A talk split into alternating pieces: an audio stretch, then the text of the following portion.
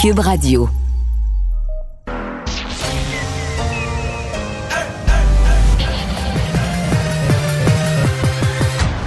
Mario Dumont. Organiser, préparer, informer. Les vrais enjeux, les vraies questions. Mario Dumont. Les affaires publiques n'ont plus de secret pour lui. Cube, Cube Radio. Bonjour tout le monde, bienvenue à l'émission, bienvenue à Cube Radio. Euh, on va vous accompagner pour les deux heures qui viennent, euh, euh, différents sujets. Évidemment, on va encore parler de tous les, je serais tenté de dire de tous les étaux qui se resserrent, c'est le mot qui est employé. pas juste ici, hein, cette semaine par exemple, les compagnies aériennes aux États-Unis, si vous n'étiez pas vacciné, c'était la fin pour votre emploi. Nous, au Québec, les employés de la santé, c'est le, le 15 octobre, mais c'était avant hier, je pense, entre autres United, 600 employés euh, qui ont, J'allais dire qu'ils ont perdu leur emploi, qui ont quitté leur emploi. C'est pas quel verbe l'employer, parce que les vaccins sont là, ils sont disponibles, ils sont gratuits. Donc, si la personne ne se fait pas vacciner, c'est quasiment qu'elle renonce à son emploi au nom de, l'obstination, elle a refusé le, vaccin pour différentes raisons.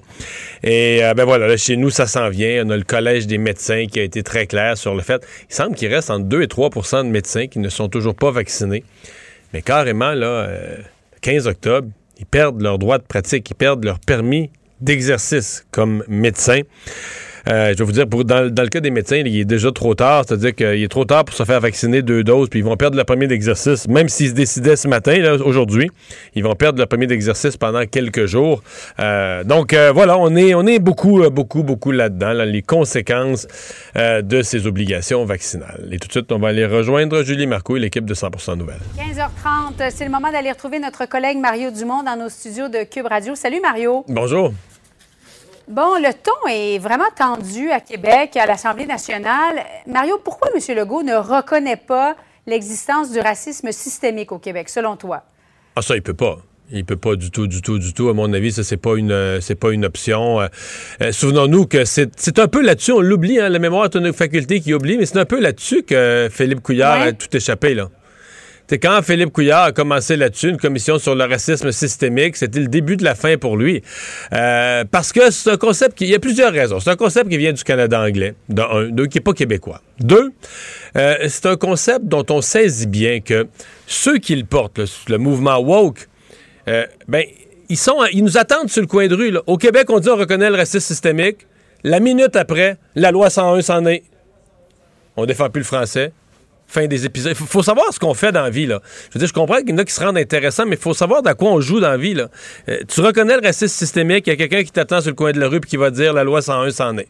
Parce que les mêmes gens, le woke, là, au Canada anglais, ils attendent. Donc, le, gouvernement du Québec, là-dessus, à mon avis, a une position. Oui, on reconnaît le racisme. Maintenant, je, vais faire une parenthèse.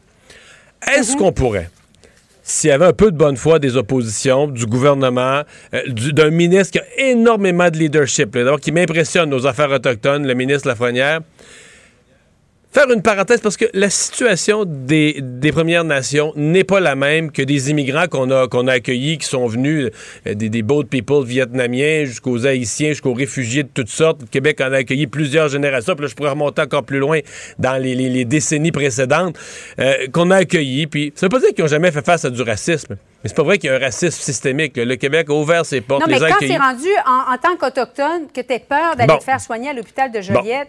Pour les Premières Nations, compte tenu de la durée, est-ce qu'on pourrait. Euh, arrêter de se chicaner sur le langage, de s'entendre sur un terme, de dire qu'on reconnaît qu'il y a une discrimination systémique, qu'il trouver un mot qui fasse consensus, parce que mm-hmm. quand on s'ostine sur le mot, on, on, parle plus de ce qui devrait être fait. C'est aussi la, la, conséquence. Donc, hier, Hier, dans mon esprit, tout le monde a tort. C'est vrai que M. Legault, on, soulignait, on commémorait l'anniversaire d'un décès. M. Legault n'avait pas le bon ton.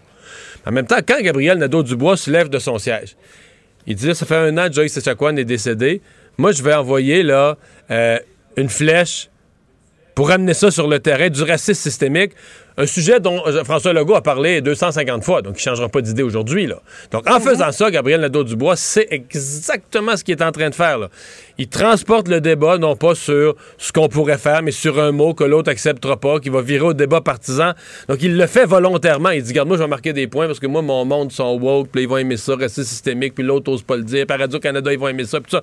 Il, il, fait un geste éminemment politique. Il veut que le débat tourne. Il veut que le débat tourne comme ça. Au, au, oui, oui, des, ça des, deux, parce que, des encore, deux côtés. M. Legault a réagi ce matin. Mais le député, là, parce que dans le fond, la, la prémisse, c'est ce discours qu'a livré le, le, député de Jacques Cartier libéral, Greg Kelly, euh, pas hier, pas avant-hier, mais au mois de juin dernier. As-tu eu l'impression qu'il faisait un amalgame entre la mort de Joyce Echaquan et le projet de loi 96 pour réformer la loi 101? J'essaie de pas être trop. Ouais.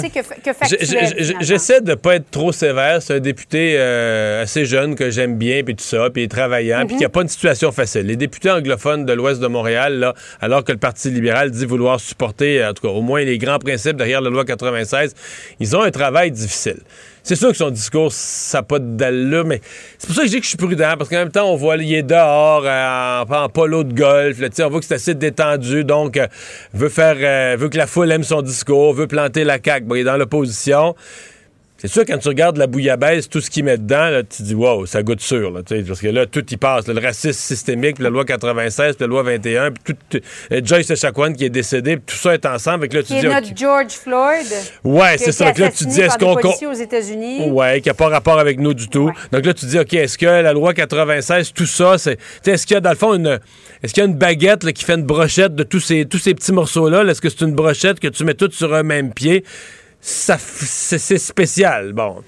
En même temps, je ne vais pas y faire dire ce qu'il n'a pas dit, mais je comprends Mme Anglade d'être mal à l'aise. Là, c'était pas. Euh, Est-ce que François Legault devait -hmm. sortir ça hier? Lui, il dit qu'il il a appris l'existence de cette vidéo-là juste avant la période de questions. Donc, quand il a été questionné par Mme Anglade sur le racisme systémique, ça y est venu tout de suite. Ah, justement, ton député, il l'utilise. Mais tu sais, tout ça a fait, à la commémoration d'un décès aussi tragique, tout ça a fait une bien drôle d'atmosphère. Mais je te dis, plus largement, ouais. regarde ce matin, là, euh, il y, y, avait accord sur quel. Ah, il y avait accord sur euh, la question là, de, de des, des, du respect des volontés des femmes, des ligatures des trompes là, très poussées. Là, des, euh, et donc, euh, tous les députés s'entendaient sur une motion. Mais là, les libéraux avaient mis deux, trois mots dedans pour dire que François Legault, dans son, son agenda, devait lui-même faire la rencontre. Lui, c'est pas moi qui vais rencontrer, c'est le ministre. Je dirais, Julie, sincèrement, j'ai été 15 ans au Parlement. Généralement, là, quand il y a une atmosphère, un temps soit peu de collaboration et de bonne foi, ça arrive pas sur le plancher de la Chambre. C'est-à-dire que les leaders s'entendent 15 minutes avant, vont dire, ben là, enlève cette phrase-là. Ta motion, là, on est très d'accord. Tu sais, dans le fond, il mm -hmm. y a assez de sujets sur lesquels ils sont en désaccord. Quand au moins ils sont en accord, ils devraient pouvoir s'entendre sur le libellé, le dire, ben, regarde, le choix des mais mots. Là, ça, ça arrive pas en ce moment, mais. Et ça se tient sur chaque mot. M. Legault le... a la mèche courte en ce oui. moment, alors qu'il qu mène largement dans les sondages? Euh, il, oui, il, y a la mèche devrait, courte. Euh, il, il devrait être plus babacool, il me semble. ouais, ouais, ouais, ouais. Mais je pense qu'il y a. Non, mais tu comprends? Non, non, non, non, je comprends très bien. Mais je pense qu'il y a un mélange d'impatience, là, tu sais, avec la pandémie et tout ça, mélangé aussi avec. Euh, on s'habitue, là, à gouverner avec une opposition, là, tu sais, qui n'a pas trop son mot à dire.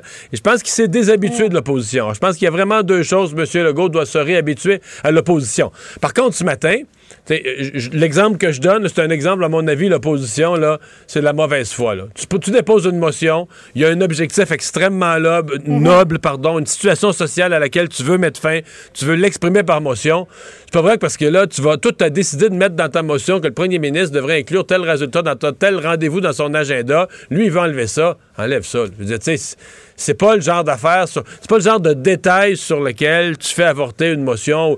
Et donc, ça veut dire que l'opposition, peut-être s'entend que M. Legault est impatient ces temps-ci, l'opposition picosse, là. Mais tout ça fait que, même sur les sujets où ils s'entendent, même sur les sujets nobles où ils ont une, un commun accord, mm -hmm. ils parviennent pas à s'entendre sur le mot à mot. Ça va. Ils vont trouver ça long un an. Là. Ça, vient tannant, ça vient tannant pour, pour le public aussi, là.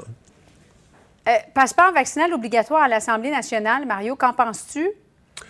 Euh, moi, je suis pour le passeport vaccinal. Euh, je suis pour la vaccination obligatoire pour le personnel de la santé à 100 000 à l'heure. Peut-être je serais très ouvert à élargir à d'autres groupes. Mais je vais t'avouer que celle-là me fatigue. Là, c'est peut-être en tant que quelqu'un qui siège.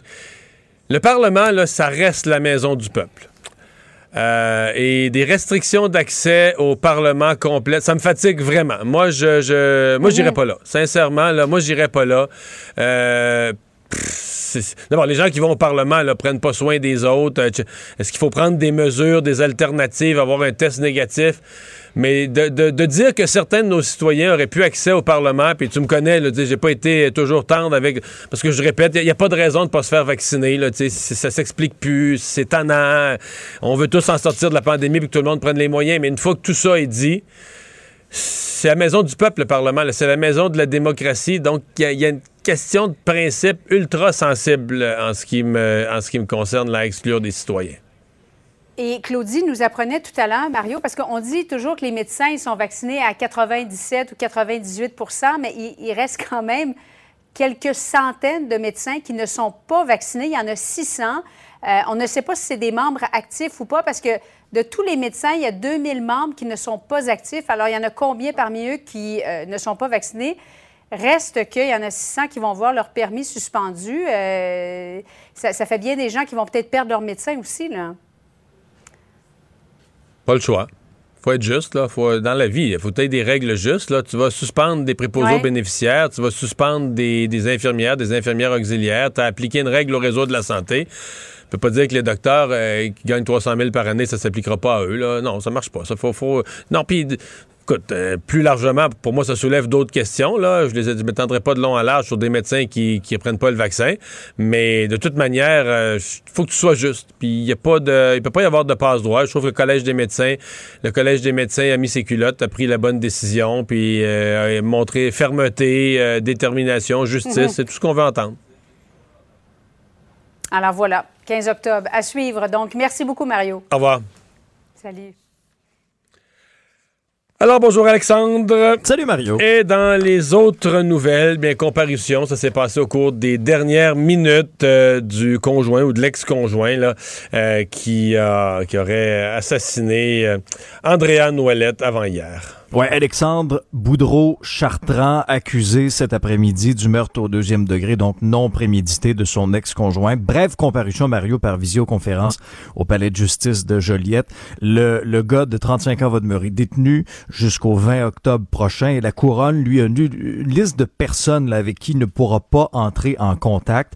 Euh, refaisons un peu le fil des événements. 15e féminicide de l'année déjà au Québec.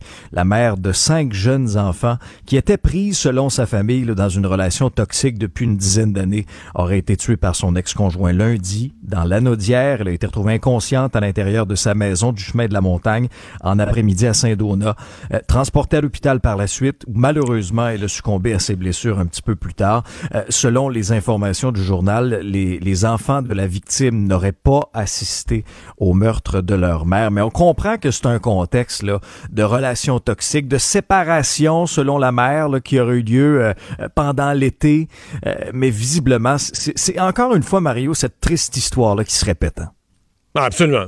Absolument. Absolument. Euh, il reste des questions qui seront sans doute explorées. il semble qu'elle avait demandé de l'aide, sous quelle forme, quel genre d'aide qui n'aurait pas été disponible. Mm-hmm. Est-ce que c'est manque de ressources dans des maisons d'hébergement. Est-ce que c'est d'autres formes d'aide? Il reste des, zones d'ombre euh, qui vont sans doute être, euh, être fouillées, être éclaircies. Mais euh, le, résultat final, c'est que ce, ce gars-là a, cinq enfants. donc, je suis certain que avant hier matin, avant de commettre tous ces gestes-là, s'il avait croisé un de ses vieux chums d'enfance qui avait demandé T'aimes-tu tes enfants mm-hmm. Convaincu que le gars aurait dit Oui, oui, oui, mais ce que j'ai de plus précieux, il aurait dit toutes les phrases classiques. Puis là, ben, ses enfants, ils n'ont plus de mère, puis vont voir le père en prison. Fait que, à part que d'avoir assassiné un être humain, ce qui est un geste euh, épouvantable, euh, il y a aussi ça. Il a fait probablement aux, personnes qui aiment le plus, là, il vient de gâcher leur vie, il va leur arriver quoi? Euh, risque d'avoir. Tu sais, c'est épouvantable pour des enfants. Ils risquent d'être séparés. C'est une fratrie là, des frères et sœurs. Mhm. Peu probable. À moi, écoute, peut-être qu'il y a quelqu'un dans leur famille de généreux et avec une capacité, avec une grande maison. Je leur souhaite, là. Mais la probabilité, c'est qu'ils vont être séparés.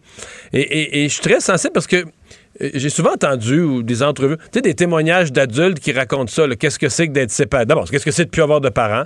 Euh, mm-hmm. mais qu'est-ce que c'est de surcroît? En plus que tu n'as plus tes parents, tu as 5 ans, 6 ans, ton grand frère, ton petit frère, tu vis plus dans la même maison, puis des fois, tu les vois plus souvent, mais que c'est plus vraiment c'est plus vraiment ton frère, ça devient quelqu'un que tu vois deux fois par année, devient une forme d'étranger ou un cousin lointain que tu côtoies, que tu connais, que tu côtoies, mais tu sais, quelle est la définition d'un frère ou d'une sœur dont tu vis si loin, là, tu sais?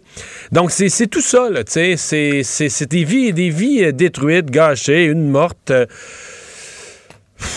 puis nous, on reste tous pantois, dire comment, bon, dans ce cas-ci, meurtre non prémédité, on déduit entre les lignes qu'il n'est pas parti du point A au point B avec une intention. Il n'est pas parti de quelque part en disant là, je m'en vais assassiner. Exact. Il est arrivé une chicane, euh, puis là, il a, passé à la violence, puis ce qu'il en a trop mis, euh, frappé trop fort, accident.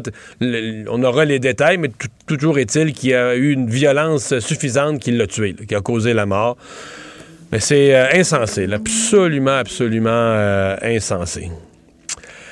Le premier ministre, M. Legault, va se rendre en Écosse Oui, parce que c'est tombé. J'aime tellement l'Écosse, je suis jaloux. Je m'en fous de la COP. Moi, je voudrais aller à Glasgow juste pour aller dans un pub et prendre un beau gros boc de bière foncée. c'est vrai que ça nous ferait du bien. c'est sûr. C'est tombé un peu, euh, pas dans une craque, mais disons qu'il y, a autre chose à l'Assemblée nationale qui a fait de l'ombre à tout ça. Et tu en parlais avec Julie tout à l'heure. Mais mentionnons quand même effectivement que François Legault va se rendre en Écosse à l'occasion de la conférence de Glasgow sur les changements climatiques, la COP 26. C'est prévu à la fin Question de, faire valoir le potentiel du Québec en matière d'énergie verte. Euh, Monsieur Legault, d'ailleurs, a l'intention de profiter de tout ça pour, pour, mousser cette entente historique-là conclue au cours des derniers jours pour approvisionner la ville de New York pendant 25 ans en hydroélectricité. Ça aura lieu du 1er au, euh, au 12. Et, c'est sûr que Québec souhaite aussi, Mario, miser sur le développement de la filière batterie, du lithium au produit final. Euh, Monsieur Legault pense au potentiel de l'hydrogène vert. Donc, ce sont les dossiers qu'il va vouloir mettre de l'avant là-bas. On va sûrement aussi euh, rappeler euh, le rôle que le Québec joue, le, récent contrat avec euh, l'État de New York, la ville de New York, en fait, le, rôle, puis le Massachusetts, le rôle que le Québec joue, qui décrit lui comme étant la batterie verte du nord-est de l'Amérique. Mais à mon avis, ça va être un élément qu'on va vouloir mettre, mettre de l'avant aussi, que le Québec contribue à réduire les émissions, non seulement chez eux, mais dans tout son coin du continent nord-américain. Le bilan COVID du jour? Ouais, je un petit coup d'œil là-dessus, Mario. 594 cas, un petit peu plus élevé que ce qu'on a vu euh, cette semaine. Sept décès supplémentaires. Euh, c'est euh, c'est au vert au niveau des hospitalisations, 15 de moins pour un total de 306, 3 de moins aux soins intensifs pour un total de 91. il y a eu 92 700 tests d'administrés et plus de 10 700 doses de vaccins. D'ailleurs, l'INSPQ qui a publié aujourd'hui les résultats préliminaires de cette étude-là qui affirme que les vaccins sont efficaces à 97% euh, contre les décès dus à la COVID chez les adultes, 92 contre les hospitalisations. Donc, dans les circonstances, c'est un argument supplémentaire à la vaccination pour ceux et celles qui n'ont peut-être pas encore eu suffisamment d'informations. Euh, alors que on, s'est basé sur une étude là du 14 mars au 11 septembre, ok? Alors que le Québec a recensé 181 décès pendant cette période-là, mais seulement trois personnes qui ont perdu la vie quoi? avaient les, reçu les, les chiffres sont quasiment plus intéressant dans ce cas-ci en mhm. absolu qu'en pourcentage parce que OK, sur les personnes vaccinées, il y en a trois. Et ce que je crois comprendre, c'est que c'était pas des personnes en santé, là. C'était des personnes qui avaient déjà des, mhm. euh, des conditions médicales. Fait que c'est presque de dire que des personnes, ben, comme ce jeune homme de 27 ans, des personnes en, santé, euh, il y en a pas. Depuis qu'ils sont vaccinés à deux doses, il y en a pas décédé. Euh, c'est ça un peu la, la, la, la conclusion. là. C'est ça. Et l'autre élément, moi, que je retenais de ce rapport-là, c'est ces fameuses efficacité du vaccin en fonction de l'intervalle entre les deux doses. Hein, parce que ça avait fait débat au Québec quand euh, le gouvernement était allé à l'encontre un peu des recommandations des fabricants pour augmenter la durée entre la première et la deuxième dose. Ben, finalement, au niveau des hospitalisations, on s'aperçoit que la protection a augmenté d'à peu près 10% tant chez Pfizer que chez Moderna, Mario, quand le délai d'administration ça passait à, 7 ou 8 semaines plutôt qu'à 3 et 4. Donc, visiblement, de ce côté-ci, c'est une bonne nouvelle. Pour AstraZeneca, l'efficacité de la protection doublait euh, quand on prolongeait le, délai entre les deux doses. Merci Alexandre. À tout à l'heure. tantôt. Combiner crédibilité et curiosité. Mario Dumont. Cube Radio. Vous êtes bien au fait du dossier de la censure dans le monde universitaire, euh, des enseignants qui n'utilisent plus ou n'osent plus utiliser certains mots, proposer certaines lectures, dire certaines choses. Et, comprenez-moi, je parle pas d'insulter des gens, mais même en enseignant l'histoire, en enseignant des matières où il faudrait nommer des choses, on n'ose plus, euh, parce qu'il y a euh, des étudiants radicaux, très militants, qui vont tout faire là, pour faire congédier un prof, pour créer un scandale, pour l'amener les médias, le salir sur les réseaux sociaux, etc., etc., etc. Tant et si bien que euh, euh, ces craintes-là, dans le milieu universitaire ont amené un groupe de travail. Il est présidé euh, par l'ancien député, secrétaire de l'Université du Québec au Saguenay-Lac-Saint-Jean, Alexandre Cloutier de l'UQAC, qui vraiment se penche sur comment protéger la liberté académique, la liberté universitaire, éviter la censure. Parmi ceux que ça touche, les enseignants et enseignantes qui sont chargés de cours euh, dans les universités. Euh, Christine Gauthier les représente, elle est vice-présidente de la Fédération nationale des enseignantes et enseignants du Québec. Bonjour. Bonjour, M. Dumont. Vous représentez la grande majorité des, chargés de cours euh, au Québec. Ils ont participé à ça parce que là, une des étapes qu'Alexandre Cloutier a mis en place, c'est un sondage. on va aller voir ce que disent les enseignants et les chargés de cours. Ils ont participé pour charger de cours? Oui, ils ont participé à 40% là, dans les résultats du sondage qui ont été dévoilés aujourd'hui. Puis je vous dirais qu'on n'est pas surpris là, de ces, résultats-là. Ça concorde avec euh, les échos qu'on a eus là, de nos chargés de cours également, euh, qui sont euh, touchés de manière particulière hein, par la question de la liberté académique puis de l'autocensure. Parce que être chargé de cours, ça veut dire être contractuel, ça veut dire aussi que les conséquences hein, d'un problème qui arriverait en lien avec une dénonciation ou avec euh, un enjeu qui touche à la liberté. Il n'y a pas de sécurité d'emploi. C'est un contrat à la fois, une année à la fois. Exactement. Donc, un chargé de cours qui a commis un impair ou qui se retrouve pris avec un enjeu de cet ordre-là, ben, il peut euh, avoir des impacts sur sa carrière universitaire, il peut perdre des revenus. Alors, c'est certain que nos membres euh, ont, des craintes et ont des peurs en lien avec euh, la liberté académique et le fait d'aborder ou non certains sujets dans les cours, certaines notions. Oui. Euh, le sondage est clair. Il y a une majorité d'enseignants, quand on leur pose la question au niveau universitaire, une majorité affirme, ben oui, au cours des cinq dernières années, ça nous est arrivé de s'auto-censurer, de pas tout dire, de pas tout nommer, de pas utiliser des mots. Euh, donc, vous pensez que c'est représentatif aussi de vos membres? Oui, ben nous, on a hâte de croiser les données là, parce que est-ce que les chargés de cours sont plus nombreux, justement, avoir évoqué cette question-là de l'autocensure? Mais euh, oui, ça, ça, touche. Puis je vous dirais, on a souvent nommé l'histoire euh, parce que c'est un des exemples qui a été médiatisé, mais euh, on se rend compte que ça touche de plus en plus toutes les disciplines. en biologie, d'utiliser un exemple sur la vaccination, sur l'obésité, sur différents sujets, ça peut être mal interprété. Cela dit, euh, nous, ce qu'on souhaite, c'est des solutions. Parce qu'évidemment, il y a toujours un dialogue avec les étudiants, puis on, s'entend, la liberté euh, académique, c'est pas de dire ce qu'on veut comme on veut. Mais c'est problématique s'il y a des notions, des ouvrages ou des sujets qui peuvent pas être abordés dans les universités. Il faut faire confiance là, aux chargés de cours, aux professeurs qui vont qui vont amener euh, des étudiants à faire des, réflexions pédagogiques, à avoir une démarche pédagogique en lien avec ce qui est proposé là, comme contenu de cours. Hmm. Est-ce que vous pensez que ça peut donner quelque chose, cette démarche euh, pilotée par Alexandre Cloutier? Parce que, c'est comme euh, le mouvement woke, c'est comme un train comme un train. Excusez-moi, vous êtes tous sur le rail. Là. Ça vient des États-Unis. Au Canada anglais, c'est complètement fou dans les universités du Canada anglais. Des conférenciers bannis, des conférenciers interdits, des professeurs menacés. C'est la norme. C'est ce que Alexandre Cloutier et son groupe de travail, est-ce qu'ils peuvent faire quelque chose? Ben, ils doivent faire quelque chose. Ils doivent, oui, bon. Oui, je pense que ça, euh, les, différentes personnes qui ont présenté aux audiences publiques de la commission euh, les résultats du sondage le vont dans le sens que le statu quo est vraiment pas une option. Euh, maintenant, qu'est-ce qu'il peut faire et qu'est-ce qu'il doit faire? Ben là, je suis certaine que les membres de la commission là euh, sont à l'étude sur ces sujets-là. Mais comment dire il ne faut pas non plus restreindre la question de la liberté académique sur la question de ce qui se passe dans les classes. Est-ce que les étudiants nous permettent pas d'aborder des sujets? Il faut s'intéresser en amont à ben, est-ce qu'on est protégé, nous, par euh, notre université, s'il arrive un ennui qui touche la liberté académique, parce qu'il est aussi là le problème.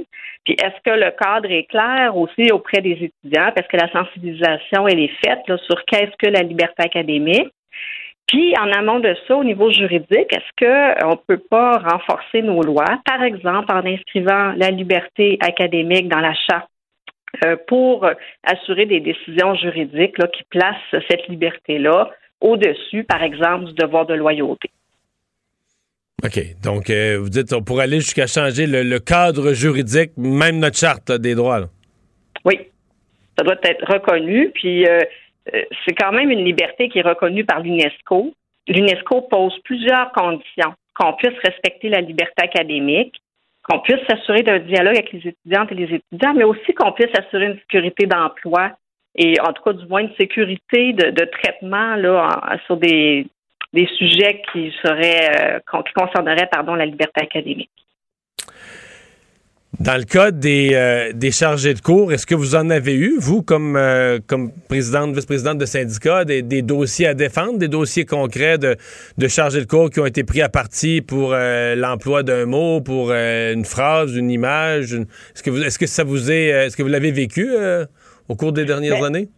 Là, je suis plus dans un représentant dans un syndicat local, mais justement, le problème, c'est que euh, les gens font attention, sont extrêmement prudents et privilégient l'autocensure. C'est certain qu'on qu'on envoie des problèmes, par exemple, sur les médias sociaux, des professeurs qui, euh, dont on a des captures d'écran, puis sont placés sur des, sites où on, dénonce les propos du professeur, puis on fait juste masquer le nom, on est capable finalement de repérer c'était le cours, telle personne, mais ça, on invite évidemment les universités à agir pour faire réduire euh, le harcèlement sur les médias sociaux.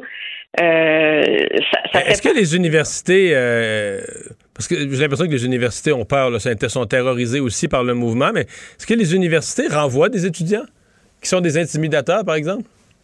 Euh, non, mais ils ont ce qu'il faut dans, les règlements. Ben, je dis non, je suis pas au courant de tous les dossiers, mais ils ont ce qu'il faut généralement dans les règlements disciplinaires à l'intention des étudiantes et des étudiants. Donc, ils ont des leviers pour agir si ça dégénère, si le cadre de l'espace de la classe, il n'y a plus de respect, où il y a des propos euh, haineux ou des propos euh, euh, qui n'ont pas leur place dans une salle de classe.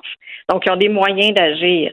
Puis, généralement, la question de la liberté académique, puis nous, c'est ce qu'on défend dans le mémoire qu'on a déposé, ça ne doit pas passer par le chemin des mesures disciplinaires. Donc, est-ce qu'on a à défendre, nous, comme syndicat, des, des chargés de cours qui auraient été euh, invoqué en raison d'un enjeu de la liberté académique. on espère que non. Ça ne devrait pas atterrir euh, du côté euh, du, syndicat et de la défense de droit. Ça devrait être prévu dans un comité paritaire collégial où il y a des membres professeurs chargés de cours de l'administration qui réfléchissent d'un point de vue disciplinaire. Est-ce que la personne a bien travaillé? Est-ce que c'est fait de façon rigoureuse? Est-ce que ça respecte le champ scientifique, le champ disciplinaire? Et, c'est ça la question là, par rapport à la liberté universitaire. Puis oui, il faut trouver des forums pour régler des litiges qui doivent euh, être traités là, en dehors du cadre juridique à notre avis. Madame Gauthier, euh, merci de nous avoir parlé. On va souhaiter que tous ces travaux donnent des, des résultats. Merci. On souhaite également merci à vous. Au revoir. Bonne journée. Protégez vos dépôts, c'est notre but. La SADC protège vos dépôts dans les institutions fédérales, comme les banques. L'AMF les protège dans les institutions provinciales, comme les caisses. Oh, quel arrêt! Découvrez ce qui est protégé à vos dépôts sont protégés.ca.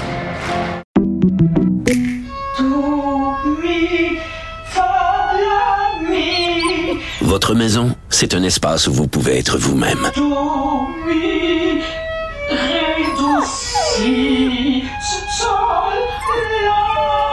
Elle mérite d'être bien protégée et vous méritez d'être bien accompagné. Trouvez la protection la mieux adaptée à votre maison avec Desjardins Assurance et obtenez une soumission en quelques clics sur desjardins.com.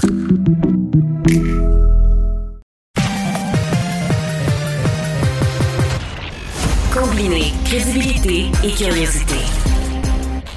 Mario Dumont. Cube Radio. Chronique économique avec Olivier Bourque. Salut Olivier. Salut Mario. Et euh, tu nous parles, oui, de pénurie de main-d'œuvre, mais cette fois-ci, euh, de, son impact sur certains services, euh, incluant des services absolument essentiels. Oui, comme, comme sur l'essence, les, stations-service. Pas comme on a vu en Grande-Bretagne. Tu as sûrement vu les images, Mario. Là, c'est complètement fou là-bas. Mais là-bas, c'est pas des pas des employés de stations-service, c'est des camionneurs qui manquent. Exactement. transporter l'essence. Voilà, c'est ça. C'est pas qu'il manque nécessairement d'essence, c'est que la, chaîne d'approvisionnement est cassée. Il manque de camionneurs. Il y en a vu des files d'attente, donc les gens qui attendaient de faire le plein. L'autre raison, mais c'est la raison du Brexit là-bas, là, euh, parce qu'en Europe, tu sais que les, les camionneurs qui approvisionnaient le Royaume-Uni, c'est beaucoup des gens qui viennent de l'Europe de l'Est. Alors là, avec le Brexit, c'est plus compliqué d'entrer, les processus d'entrée, visa, et il y a plusieurs camionneurs qui sont retournés aussi dans leur pays en raison de la, pandémie. Alors ça, c'est la Grande-Bretagne. Mais là, au Québec, regarde bien ça, je te mets le contexte, Mario. Tu t'en vas en Gaspésie, tu fais le plein à Rimouski, ou encore mieux, à Rivière-du-Loup. Ah, ça, c'est mieux, ou certain. Mieux à Kakuna. il y a une station-service. voilà, il y, a, des stations-service là, voilà. Puis là, tu te dis, ben, je vais en remettre un peu plus tard sur la route. Parce que là, mettons que tu dois te rendre, je sais pas moi, à Gaspé. À, Percé, ouais, OK, à Gaspé. Ou à Gaspé ou Percé, voilà. Puis là, tu dis, ben, il n'y aura pas une tonne de stations-service, mais il va sûrement en avoir une. Non, il n'y en a pas. C'est rendu ça le problème. Alors, euh, entre Montjoli, donc pas entre Rivière-du-Loup, euh, Rimouski, mais vraiment entre Montjoli, donc la porte de la Gaspésie, et Gaspé, il n'y a plus aucun service en soirée. Ça paraît incroyable, hein? Et ça, c'est en raison de la pénurie de, la, de main-d'œuvre. Alors, quand je dis aucun service, c'est euh, pas d'essence, mais après 23 heures. Alors là, faut que tu y penses, il faut que tu fasses de la planification. Mais, mais les choses vont changer. je te coupe. Tu sais, en Europe, moi, je me souviens d'être allé, mettons, mettre de l'essence en Italie. Là. Puis le soir, il euh, n'y a rien. là. Je veux dire, euh, t'as une station-service. T'as une station-service, tout ce qu'il y a, c'est des caméras de surveillance. tu mets ta carte, tu prends l'essence, il n'y a, personne. Tout est fermé, les lumières sont fermées en dedans, tout est fermé. Mais tu mets ta carte de crédit, donc t'as rien volé. Là, tu payes, puis ah, ça, débloque la pompe, et tu pars, tu mets avec l'essence. Ah ben oui, ben oui, absolument. Ben, on l'a dit, la pénurie, ça va faire changer euh, différentes entreprises. L'automatisation, on a parlé, la robotisation, des nouvelles technologies. Oui, ça, ça serait effectivement une bonne chose. Mais ça, c'est pour les stations-service, mais pas de restauration non plus après 21 heures. Alors, toujours dans le même tronçon que je te dis. Alors là, ça va prendre des, espèces de, machines distributrices, peut-être, à côté des stations-service où il n'y aura personne. En tout cas, il faudra penser une façon. Euh, parce que l'autre, la seule autre façon, finalement, ce serait de passer par la vallée de la Matapédia d'arrêter à Campbellton. Alors, si tu veux avoir accès à la rive nord, ben, il n'y a rien. Puis je lisais un texte sur la presse canadienne un peu plus tôt. Là, c'est un homme durant l'été, il s'appelle Julien Bouffard. Et lui, il s'est fait pogner. Alors, il s'est retrouvé sans essence entre Bonaventure et Chandler, donc dans la, baie des Chaleurs. Ça passe bien, chanceux. Ça peut pas être plus beau. Oui. Magnifique. C'est un beau coin. oui. Exactement. Tu chiales pas. Tu t'installes là, puis tu te calmes, puis tu, prends une bière locale de bar à choix, puis euh, respire. ouais, puis il, a couché dans son char. ah ouais, ça c'est plus... Char ça c'est plus euh, ordinaire. Hey, tu nous donnes des nouvelles de la C-Series? Je pense que ça s'appelle plus de même, hein? Ben non, je sais. Puis moi aussi, à chaque fois, la C-Series, c'est un peu moi, comme... Moi, moi comme contribuable, j'ai payé pour, fait que je conserve mon droit de l'appeler la C-Series. c'est très bon, t'as raison, on devrait faire ça, nous autres. Ah bon. Mais c'est toujours... Mais c'est toujours triste, Mario, sincèrement, la technologie qui est développée ici au Québec. Alors, donc, la C-Series, il l'a dit. Le gouvernement québécois qui a mis des millions là-dedans, puis on a cédé le programme pour un cent, si je me rappelle bien, à Airbus. Euh, c'est vraiment choquant. Alors, c'est comme si nous, on était le jardinier. On a fait pousser l'arbre, on l'a arrosé toutes ces années. Puis quand il y a les pommes, là, ben, c'est le voisin qui ramasse. Hein, on peut se sentir comme ça, donc les Québécois. Euh, et, tu nous en parles aujourd'hui parce que.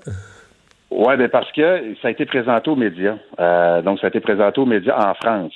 Alors, les, politiciens, tout le gratin était là, donc à Roissy, Charles de Gaulle. Euh, et euh, on, on puis vraiment les Français et le, patron d'Airbus l'aiment beaucoup beaucoup, euh, notamment parce qu'on sait que c'est un moyen courrier, donc ça va servir pour le domestique en France, mais aussi l'Europe étant donné qu'elle est plus petite, on pourra faire par exemple du France Espagne, du France. Il est plus vert, il dépense moins de, carburant. Exactement, tu as tout à fait raison. Il est moins bruyant, consomme moins, il est plus confortable. Et seulement dire qu'à France, ils en ont 60, 60 avions. C'est un contrat de plus de 5 milliards de dollars. Et d'autres transporteurs aussi qui avaient passé des commandes Delta, JetBlue, Air Canada. Mais quand même, il faut dire que le gouvernement du euh, Québec a toujours 25% dans le programme. Donc, il faut, quand même se réjouir des succès de l'A220. Et Airbus, rappelons-le aussi, Mario, 2500 travailleurs là, euh, qu'ils ont au Québec. Rassure-moi, comme les Français sont pas chauvins dans les discours officiels, il y a sûrement eu beaucoup de mentions du génie québécois derrière euh, la technologie.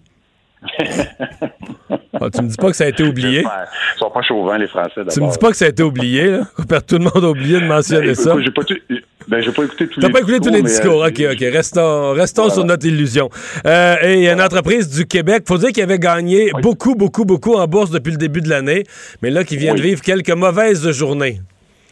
Oui, alors c'est toute une débarque Lightspeed. Je, je t'en parle euh, brièvement. C'est une compagnie montréalaise, font des logiciels, commerce en ligne, euh, des programmes pour la restauration. à quelques coins de rue de Cube Radio, si je ne m'abuse, là. Absolument, absolument. Tu as tout à fait raison. Puis la Caisse de dépôt qui a beaucoup d'argent là-dedans. Euh, je te dis ça, c'est une firme d'investissement qui s'appelle Spruce Point. Alors, eux, ils ont fait un rapport sur Lightspeed, puis ils disent que l'entreprise n'a pas été transparente, puis qu'ils n'ont pas tout dit aux actionnaires. Et là, ils disent que le titre pourrait perdre entre 60 et 80% de sa valeur oh, quand même. Parce que le titre est à 120 ou quelque chose comme ça. Et là, que. Mais il était passé, corrige-moi, il était passé? de 60 à 160, de l'hiver à l'été, quelque chose de même, là. Oui, oui, oui, c'est vraiment une progression fulgurante en bourse. Et là, qu'est-ce qui devait arriver arriva. Donc, c'est un recul aujourd'hui quand même de 14 12% de perte. Mais Spruce Point, je veux juste te dire, ils avaient déjà fait ça, les autres, avec Dollarama et avec Canadian Tire. Souvent, ils ont raison, mais c'est une firme d'investissement qui fait de la vente à découvert, qu'on appelle shorté. Eux, ils misent sur la baisse de l'action. Alors, c'est un procédé un peu compliqué, mais. C'est pas malhonnête, ça. Tu short, une action, puis après ça, tu sors sa place publique en disant que c'est pourri pour la faire baisser? C'est ça, exactement. Alors, eux, ils ont tout intérêt à faire chuter des titres. Donc, il faut prendre ça quand même avec des, un grain de sel. Mais généralement, lorsqu'ils ont produit des rapports, euh, malheureusement, ça s'est produit. Voilà. Bon. Fait que les gens qui ont vendu Lightspeed la semaine passée sont de bonne humeur aujourd'hui. Exactement. C'est ça le résumé. Hey, merci Olivier. Salut à demain. Salut, salut bye. Mario Dumont. Il analyse l'actualité et sépare les faits des rumeurs. Il n'a qu'une seule parole, celle que vous entendez. Cube Radio. Chronique juridique avec euh, Nada Boumefta. Bonjour Nada. Bonjour Mario. Triste chronique aujourd'hui parce qu'il faut revenir sur ce féminicide. Et je te pose directement la question parce que j'ai déjà entendu des gens faire le commentaire. Quand les gens entendent meurtre au deuxième degré, l'impression c'est que ça va être moins grave, que là, il ira pas longtemps en prison. On a tout à... C'est, c'est, ça l'impression des gens. C'est comme pas, il est pas, il sera pas condamné pour un vrai meurtre, mais il va s'en sortir facilement après avoir tué sa conjointe, son ex-conjointe. Mhm, pas du tout. Alors, euh, on va rectifier le tout en revenant sur la définition de meurtre premier degré et meurtre deuxième. Rappelons, Mario, qu'avant de, porter des accusations, le DPCP va se fier sur la preuve qu'il a entre les mains euh, avant d'accuser quelqu'un. Et avant d'accuser, on va s'assurer qu'on a la preuve, finalement, qu'on est capable de démontrer hors de tout doute raisonnable certaines actions. Et meurtre premier degré, et on doit faire la démonstration hors de tout doute raisonnable de l'élément de préméditation et de propos aussi qui auraient été tenus dans le cadre de la préparation de ce meurtre-là. Donc, on a en tête, par exemple, des meurtres qui seraient planifiés, orchestrés euh, d'avance avec des cibles et des dates. C'est ça, tu pars, tu pars d'un endroit, puis tu t'en vas à un autre endroit pour poser un geste, puis il est préparé, puis tu as l'outil qu'il te faut, puis tu as, tout préparé ça. Exactement. Et ça, c'est le type d'exemple de preuve circonstancielle qu'on peut avoir qui peut permettre de démontrer ça, mais dans le cadre d'un meurtre deuxième degré, ce n'est pas parce que c'est deuxième degré qu'il est moins important ou que les moins les circonstances sont moins aggravantes. C'est juste qu'il n'y a pas cette euh, euh, notion-là de préméditation à démontrer. Et c'est souvent le cas quand, par exemple, une chicane éclate.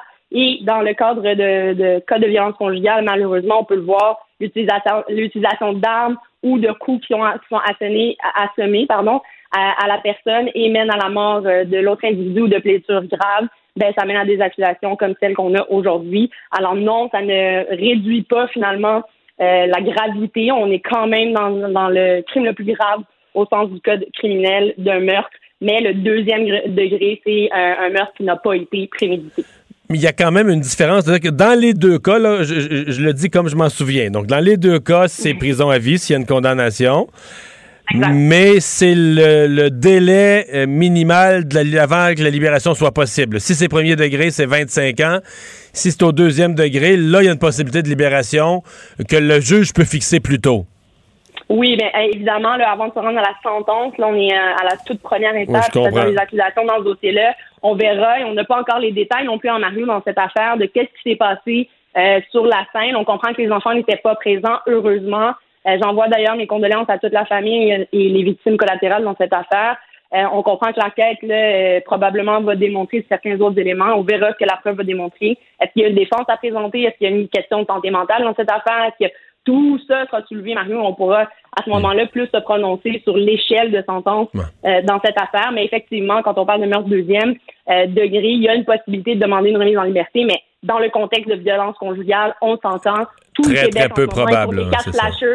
on est sur les quatre flashers et très euh, certainement, on va vouloir avoir un effet dissuasif et euh, prendre en considération la possibilité de remise en liberté. On l'a vu euh, dans le cadre de la commission, le refaire témoigner des victimes dans le cadre de la remise en liberté. On va tenir compte de tous ces éléments-là, je l'espère bien. Nada, les policiers continuent à enquêter. S'ils devaient découvrir dans, les, dans la prochaine semaine, dans les prochains jours, s'ils devaient découvrir euh, dans un ordinateur, dans un papier ou dans une série de gestes, peu importe, qui ont été posés et dont les policiers découvrent les traces, des éléments de préméditation, des éléments qui tout à coup donneraient un signal que c'était préparé, euh, les accusations pourraient changer.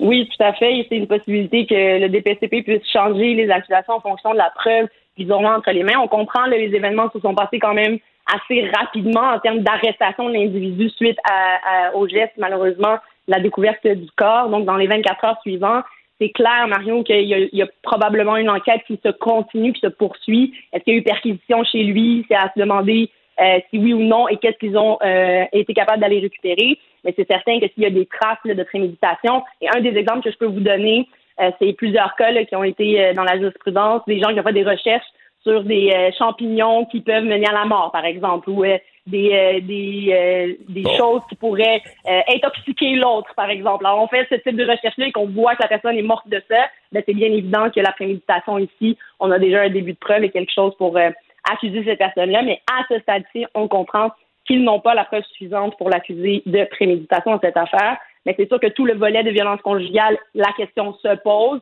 surtout quand on a plein de personnes autour de nous qui nous disent que cette relation-là, et je cite, était toxique. Beaucoup de personnes pouvaient probablement témoigner de la façon dont ces deux personnes-là euh, interagissaient entre elles. Et j'aimerais juste revenir sur le commentaire de la grand-mère qui mentionnait le manque de ressources, Mario. Ça me brise le cœur, hein. surtout quand on surtout quand on a cinq enfants qui étaient déjà sous la DPJ. Ça, ça veut dire qu'il y a des intervenants qui sont là, il y a des travailleurs sociaux normalement qui s'assurent de la sécurité et de la santé de ces enfants-là. Mais en collatéral, on offre aussi des services aux parents normalement. Euh, donc, euh, que, ce, soit en gestion de la colère, par exemple, pour ce père-là qui semble avoir euh, peut-être des problèmes en ce sens-là. Si jamais la mère a besoin de soutien, la DPJ aussi est là pour aider, pour s'assurer que ces enfants-là soient encadrés. Donc, ça, vraiment, je souligne cette question-là et je ramène aussi le sujet sur les victimes collatérales. Ces cinq enfants-là, Mario, là, leur mère est décédée, le père est en prison. Mais la DPJ va les prendre en charge. Mais c'était ma prochaine question. Qu'est-ce que la loi dit? Parce que techniquement, le père est toujours le tuteur légal. Bon, là, il s'en va vers la. Il va être, il, s'en va pas. Il est en prison. Euh, il y a des grands-parents dans le décor, visiblement. Il y a une voisine qui disait ce matin, ben moi, je, je les ai gardés souvent. Là, ça avait l'air regarder vraiment très souvent les enfants. Je pourrais les prendre en charge pour un temps. Qu'est-ce qui se passe là, juridiquement, mettons, ce matin? là? Euh, Qui est mhm. responsable des enfants? Est-ce que c'est toujours le père? Qu'est-ce qui se passe juridiquement? Juridiquement, les parents sont ceux qui possèdent l'autorité parentale si on parle de l'autorité parentale, c'est-à-dire de signer des choses, autoriser par exemple l'accès à la santé, etc., etc. Ça reste entre les mains d'un parent. Les parents. Mais là, le père est en prison, puis la mère est morte. Est-ce que le, père... Ce que ça fait, en fait, Mario, c'est que la DPJ va clairement s'impliquer euh, et tenter, en fait, on va est probablement en urgence dans cette affaire-là pour ces cinq enfants-là. Euh, c'est quand même une fratrie de cinq, c'est pour en avoir eu plusieurs des dossiers où on a plusieurs enfants le défi, en fait, à relever, c'est de s'assurer de trouver une famille d'accueil qui peut être un, proche de la famille, comme des amis ou des voisins qui ont un lien de confiance avec les enfants, ou des membres de la famille comme les grands-parents. Mais je tiens à ramener aussi ce débat-là, peut-être, ou ce sujet-là sur la, la, la, le front line, la, première ligne, en fait, Mario, c'est toute cette question-là d'accessibilité aux familles d'accueil au Québec. On en manque, on en manque tellement qu'on est en train d'ouvrir des centres pour des poupons, littéralement de 0 à 2 ans, où on veut envoyer des bébés puis des enfants là, euh, parce qu'on manque de familles d'accueil. Ici, on comprend qu'il y a quand même des filets autour, mais c'est pas parce que le grand-papa ou la grand-maman est présent qu'ils ont les ressources et par exemple oui, parce que là, cinq enfants pour les enfants. C'est ça, cinq enfants pour des grands-parents de 60 ans par exemple, euh, à tout point de vue là, grandeur de maison, ressources financières, tu sais ça coûte cher, ça coûte cher à nourrir l'école, etc. Euh, c'est tout un puis, puis fatigue aussi physique, est-ce que tu es assez en forme pour prendre soin de cinq enfants en bas âge? C'est pas comme un pas comme un ou deux enfants c'est tout un contrat. Voilà, c'est tout un contrat, c'est tout un défi. Puis je le vois en DPJ, malheureusement, des fratries qui vont se voir être séparées parce que la famille ne peut pas. C'est terrible et c'est ce que, c'est ce que, en tout cas, j'ai bien hâte de voir ce qui va se passer pour ces enfants-là. Je leur souhaite de rester ensemble, qu'on trouve une solution pour permettre, par exemple, aux grands-parents ou aux voisins d'aider. Euh, mais très certainement, là, évidemment, une question économique, certes, mais aussi d'espace, de sécurité, d'accès à l'école aussi. Donc, toutes ces questions-là seront traitées et devant la, cour en DPJ, là, rappelons que c'est vraiment l'intérêt des enfants qu'on aura en tête. Et le père, au moment de sa comparution, j'ai pas les mots exacts, Mario, mais elle le dit, aurait été en pleurs en disant qu'il n'aura pas de contact avec euh, ses enfants. Euh, la DPJ, quand on est dans une situation comme ça, et pour l'avoir vécu, euh, des dossiers de mères qui sont malheureusement décédées ou de pères qui sont en détention, ce père-là a quand même le droit d'être présent devant les, les auditions à la DPJ, il va avoir une voix, pourra s'exprimer, mais clairement, dans les circonstances dans lesquelles il se retrouve, la garde des enfants ne lui sera pas confiée. Mais est-ce qu'on va amener, est-ce qu'on va amener les enfants à la prison le voir? Ça, c'est une autre question et c'est la DPJ qui devra déterminer si euh, c'est dans l'intérêt ou non des enfants. C'est sûr que quand on a des dossiers comme ça de placement et que les parents sont toujours vivants, on va vouloir garder un lien avec les parents, Mario. On ne cherche pas au Québec à déraciner les enfants, même dans des cas extrêmes. Est-ce que tu amènes des enfants de 5 ans dans une prison? 5 ben, ans, 6 ans, 7 ans? C'est évident qu'on va évaluer d'abord ces enfants-là. Hein. Il y a une crise, ils sont en trauma en ce moment, on vient de perdre sa mère, on vient, puis l'explication, ils ont tous en bas de 10 ans en passant. Là.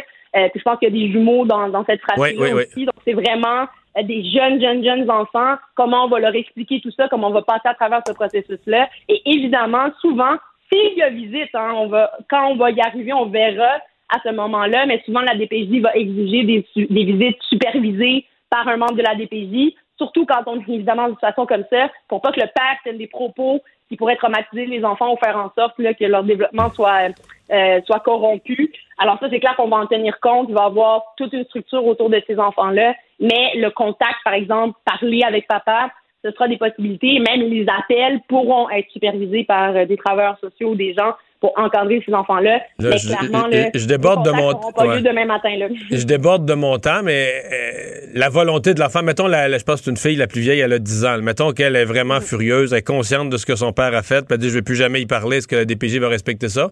Parce que le père dit moi je veux parler à ma fille. Le père dit je veux parler à ma fille, puis la fille elle n'a pas, pas 20 ans, là, donc elle n'est pas majeure et, autonome, mais à 10 ans, elle a quand même une logique à elle, puis euh, elle dit moi je veux plus y parler, je veux rien savoir.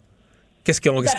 c'est clair qu'on va écouter euh, les enfants. Ah D'ailleurs, euh, Mario, en DPJ, ils ont une voix, ils sont souvent représentés par avocats. Donc, euh, je le fais à plusieurs reprises. J'ai déjà représenté littéralement des enfants naissants jusqu'à l'âge de 17 ans, bientôt majeurs.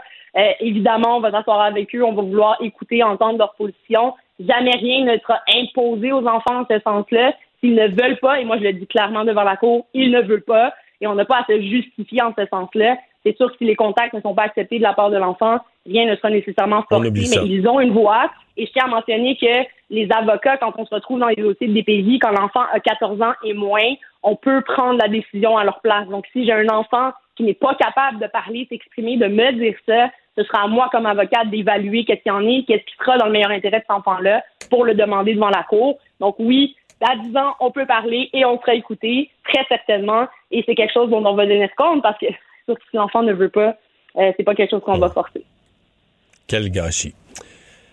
Quel gâchis. Bien triste, vraiment, vraiment. Et je salue toute euh, la famille et j'espère, en hein, Mario, on l'a vu aujourd'hui, on a eu plusieurs annonces de notre gouvernement, entre autres de l'aide pour les victimes au niveau juridique, mais cette aide-là peut être aussi préventive. Arrêtons de venir régler le problème une fois que ça nous pète dans la face pour prendre une situation euh, de, de terme québécois, mais vraiment, il faut y aller plus sur le terrain. Et ce qui m'inquiète le plus dans cette affaire-là, Mario, c'est que c'est un un, milieu où tout le monde semblait se connaître, tout le monde avait des liens serrés. Imagine à des endroits où ces personnes-là n'ont même pas de lien avec les voisins, pas de lien avec les parents, ils se retrouvent seuls.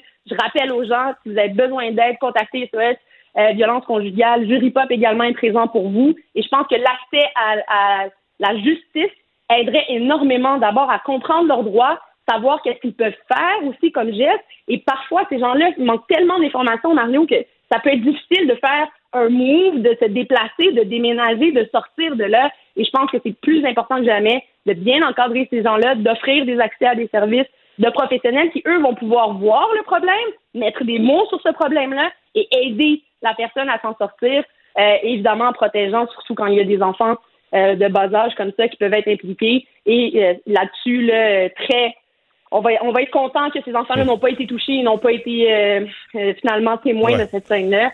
Mais on comprend que ça aurait pu être encore plus grave. Alors aidons et n'hésitez pas à demander de l'aide. Et si vous êtes un proche qui constate des faits, des fois, juste d'en parler ou d'envoyer la personne vers un site, une ressource, euh, la laisser faire ses recherches, développer un peu là-dessus, ben, ça peut aider. Ça peut faire une différence. Merci. Vraiment, parlez-en. Merci beaucoup, Nada. À demain. À demain, au revoir. Merci, c'était vraiment délicieux. vous reviendrez, là. Ah oui, vraiment, vraiment bon. Merci.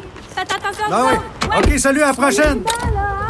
Votre auto, c'est un espace où vous pouvez être vous-même. Hey, c'était pas mangeable comme repas. Ouf. Elle mérite d'être bien protégée et vous méritez d'être bien accompagné. Trouvez la protection la mieux adaptée à votre auto avec Desjardins Assurance et obtenez une soumission en quelques clics sur desjardins.com.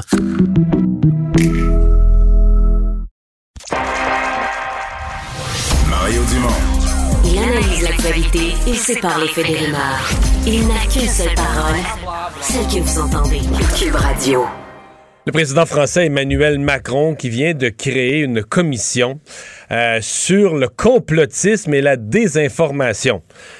Euh, ça peut paraître étonnant, c'est qu'on se dit est-ce que le gouvernement, bon, euh, est-ce que le gouvernement lui-même peut, peut convaincre des gens victimes de désinformation, mais quand ça vient de l'État, ils n'y croient plus, fait qu'ils n'y croient plus. En tout cas, euh, c'est le sociologue Gérard Bronner, un sociologue bien connu en France, qui a été chargé euh, de faire des, propositions pour ralentir la montée des théories complotistes et de la désinformation. Euh, ça doit faire ses travaux rapidement, parce qu'on veut un rapport d'ici la fin de l'année 2021. David Morin, titulaire de la chaire de l'UNESCO en prévention de la radicalisation et de l'extrémisme violent, est avec nous. Bonjour. Bonjour Mario. Euh, est-ce que vous voyez une utilité à cette démarche-là? Bah ouais, j'en vois en fait, j'en vois quelques-unes. Bon, je suis pas toujours un fan des grosses commissions et des grosses structures comme ça, mais là, en l'occurrence, euh, je pense que le phénomène est suffisamment préoccupant euh, pour qu'on commence sérieusement à se pencher sur la question. Vous savez, on a créé des choses euh, sur euh, la prévention de la radicalisation et de l'extrémisme violent dans des cas où c'était beaucoup moins euh, prégnant que, que, que, le complotisme dans la société. Donc le, le premier truc, c'est évidemment que le gouvernement, en faisant ça, euh, met la question du complotisme à l'ordre du jour. Et c'est vrai que, le, comme je le disais, le phénomène a pris de l'ampleur. On pourra en discuter tout à l'heure. Le deuxième, évidemment, c'est que ce qui peut ressortir de ça, finalement, c'est une sorte de plan de marche avec euh, la possibilité de faire travailler euh, en, collaboration les différents ministères et puis les partenaires, euh, les partenaires sociaux, de l'éducation, etc. Donc d'avoir des objectifs clairs avec des, tâches qui sont assignées. Et puis finalement, ça permet aussi de dégager des budgets, et du financement spécifique sur ce genre de problématiques-là. Donc c'est clair que ça ça ouvre, je vous dirais, la, la porte à un plan qui pourrait être beaucoup plus structuré en réponse à un phénomène qui pose problème. Ouais. Parce que, bon, de tout temps, il y a eu des théories de complot. Dans certains cas qui ont peut-être eu des fondements. Bon, on s'est interrogé sur l'assassinat de John F. Kennedy et autres. Euh, mais là, cette semaine, j'écrivais, euh, là, il y a des gens qui en meurent. C'est-à-dire qu'il euh, il y a des gens qui refusent le vaccin pour des raisons inventées puis qui en décèdent. c'est comme si les conséquences deviennent plus graves. ce que les gens sont prêts à faire, ce que les gens sont prêts à poser comme geste, c'est que quelqu'un croit que la, Terre est plate. Bon, peut-être s'il va sauter au bout du quai dans le lac, là, il va être surpris de, l'effet de la gravité.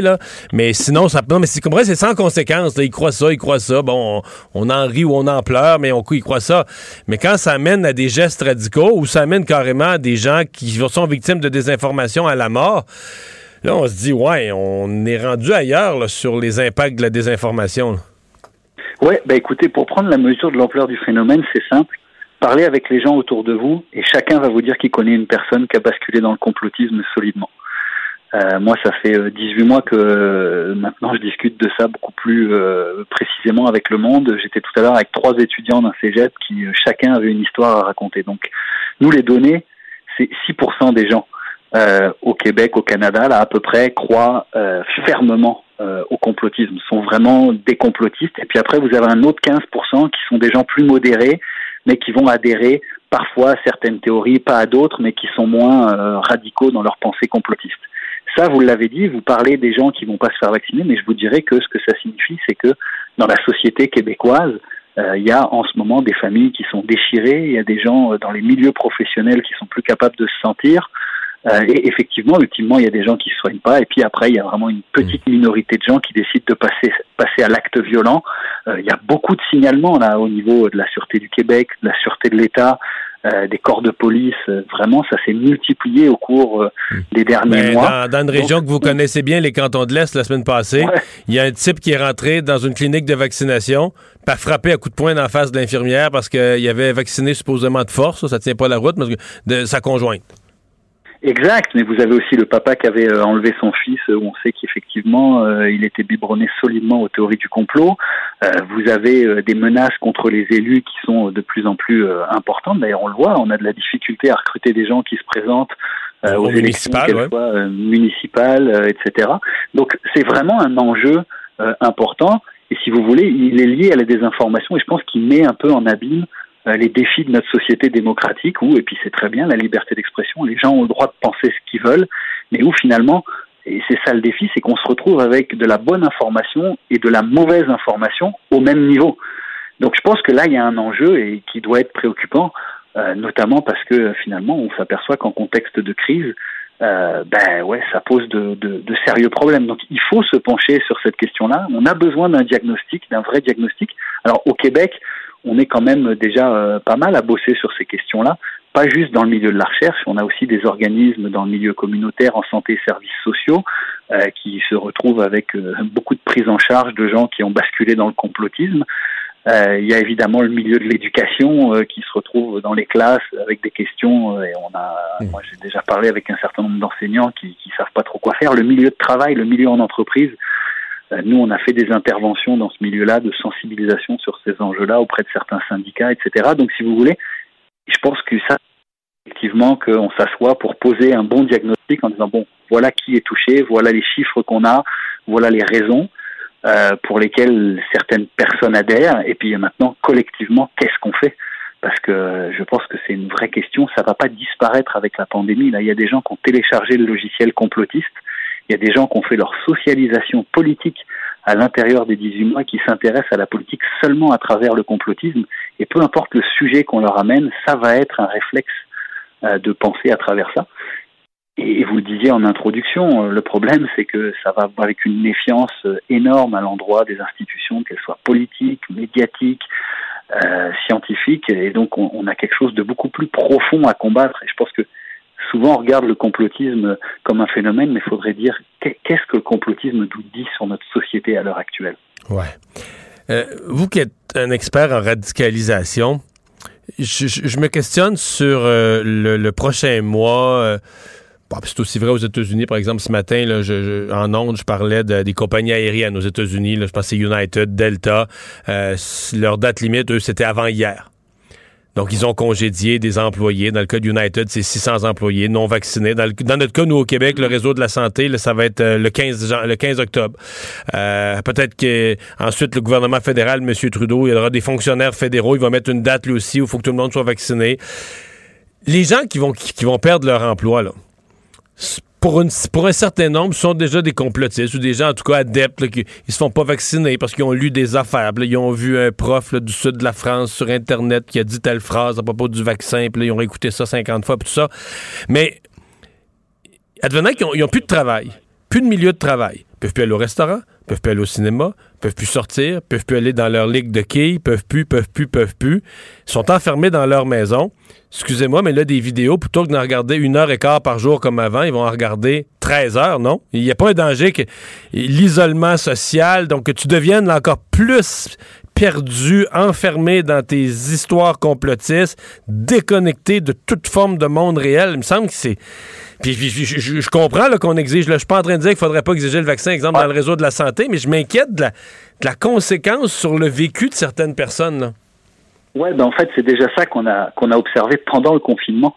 C'est-à-dire que pendant le confinement, les gens se sont retrouvés euh, plus chez eux, chez eux, coupés euh, de tous liens sociaux, donc à regarder beaucoup Internet, à s'informer directement sur Internet, et puis à plus beaucoup finalement à cause des bulles de filtre, mais parce que aussi socialement il y avait moins de monde, on pouvait moins parler à des gens autour, bah, plus trop confronter leurs arguments. Donc ce processus-là en cours, il a déjà eu lieu.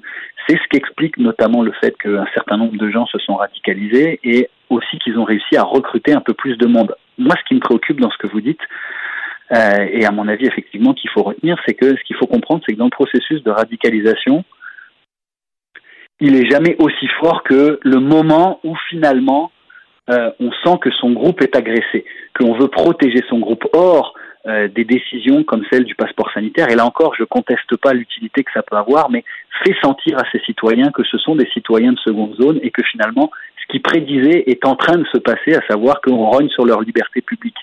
Euh, l'imposition, par exemple, pas l'imposition, mais le, la question de vacciner les enfants de 5 à 11 ans, ça, ça fait partie de leur fantasme. Depuis le début, ils disent que eux protègent les enfants et que euh, donc euh, ils seront prêts à mourir pour sauver les enfants si ceux-ci devaient être vaccinés, etc. Donc en fait, euh, c'est une prophétie autoréalisatrice. Ils sont en train de prendre ces mesures et ces contraintes-là en disant regardez, on est attaqué. Et là, effectivement, à un moment donné, une partie de ces gens-là auront plus grand-chose à perdre. Et, je pense que le risque à l'heure actuelle aussi, c'est de ne pas discuter de l'impact de ces mesures sanitaires et à chaque fois que quelqu'un lève la main en disant moi je suis pas d'accord de lui dire toi t'es complotiste. Là on est en train de faire un amalgame. Et si ces gens-là ne se sentent pas représentés s'ils n'ont pas l'impression d'avoir une, une, une, une voix mais justement il faut pas leur laisser à eux le monopole aux complotistes il ne faut pas leur laisser le monopole de dire ce qui est correct et ce qui n'est pas correct du point de vue des mesures sanitaires. Donc il faut que d'autres maintenant acteurs crédibles, que ce soit l'opposition, etc., aient ces conversations avec le gouvernement, c'est possible, on est encore en démocratie, et pas laisser aux seuls complotistes le soin euh, de définir ce qu'est la contestation, parce que sinon, effectivement, on est en train de se payer des prochains mois qui vont être euh, extrêmement euh, mouvementés. Professeur Moret, merci d'avoir été là. Ben, ça m'a fait Au plaisir. À la prochaine. Les vrais enjeux, les vraies questions. Les affaires publiques n'ont plus de secret pour lui. Mario Dumont. Vous avez 24 minutes dans une journée. Tout savoir en 24 minutes. Pour s'informer et comprendre en 24 minutes, ici Mario Dumont, en compagnie d'Alexandre Dubé, des studios de Cube Radio, la station d'affaires publiques de Québecor. Voici Tout savoir en 24 minutes. Tout savoir en 24 minutes. Cube Radio. Eh ben, un des incontournables de la journée, Mario, c'est euh, Alexandre Boudreau-Chartrand qui a été accusé cet après-midi du meurtre au deuxième degré, donc du meurtre non prémédité de son ex-conjointe, Andréane Ouellette. Il a comparu brièvement par visioconférence. Ça se passait au palais de justice de Joliette. L'accusé de 35 ans va rester derrière les barreaux au moins jusqu'au 20 octobre. Il y a des conditions aussi qui lui ont été imposées pendant sa détention, entre autres, euh, une liste de personnes avec qui il ne pourra pas entrer en contact. D'ailleurs, euh, il a pleuré pendant sa comparution, disant je pourrais pas parler à mes enfants, je pourrais pas les voir. Et, et faisons brièvement la chronologie là, de ce 15e féminicide de l'année au Québec cette mère de cinq jeunes enfants, là, des enfants quand même de moins de 10 ans, qui étaient prises dans une relation toxique selon ses proches depuis une dizaine d'années, aurait été tuée donc par son ex-conjoint. Le drame s'est passé lundi dans l'anneau d'hier. Andréane Ouellette qui a été retrouvée inconsciente à l'intérieur de sa résidence du chemin de la montagne en après-midi à Saint-Donat vers 14h45 lundi. On l'a transportée à l'hôpital où malheureusement elle a succombé à ses blessures. On a eu droit à toutes sortes de témoignages aujourd'hui, notamment d'une de ses amies, euh, Julie Leclerc. Voici ce qu'il avait à dire. C'était fréquent que il y avait des chicanes. Mais euh, à mon sens, euh, j'ai jamais, euh, jamais vu lever la main ou entendu parler qu'il y avait comme frappé quiconque, ni les enfants, ni Andréane. Mais il y avait beaucoup de criage, par exemple. J'avais déjà la garde de, temporaire de trois des enfants. Puis euh, c'est ça, il, me faisait confiance. Puis tu sais, il y avait vraiment le goût de s'en sortir. Les deux parents étaient comme sur la bonne voie. Il y avait un, bon travail. Je sais pas qu'est-ce qui a découlé de, mais euh, tu sais, moi, euh, moi, je suis vraiment, vraiment comme complètement à terre c'est toute la journée, puis hier, on, décortique là, ce qui tourne autour de mhm. ça. Évidemment, il y a un bout là, qui reste nébuleux. Il semble que cette dame-là avait demandé de l'aide. euh, ça n'a pas été disponible parce que quelqu'un s'en est pas occupé, parce que quelqu'un a reporté ça, parce qu'elle n'a pas demandé de l'aide à la bonne place ou parce qu'il manquait de ressources. Là, ça sera à voir. C'est certainement triste. Mais il, ça justifie pas l'action de l'individu. Et quand on pense aux enfants, moi, c'est là-dessus que j'essaie de me concentrer. On ne pourra pas ramener à la vie cette, euh, cette femme. Mais dans le gâchis que le gars a créé, la part de tuer un être humain et de tuer la mère de ses enfants, c'est épouvantable ce qui attend ces enfants-là. Vont-ils être toutes les questions, tout ce qu'ils vont vivre, vont-ils être ah, ben séparés? euh, Est-ce que c'est possible de trouver une famille d'accueil pour cinq enfants? Donc, fort à parier que s'ils sont séparés, c'est tout leur destin qui bascule.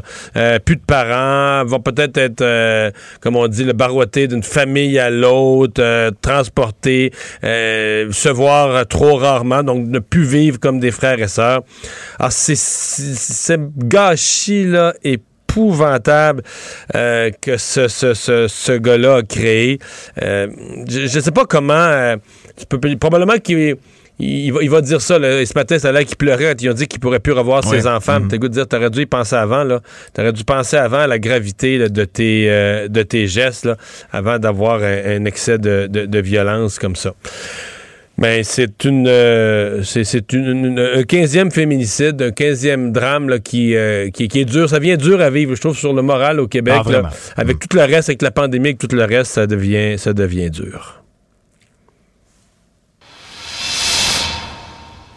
Sur la scène politique, plusieurs choses, Mario, euh, aujourd'hui. D'abord, euh, François Legault, lui, va se rendre euh, en Écosse lors de la conférence de Glasgow sur les changements climatiques, la COP 26.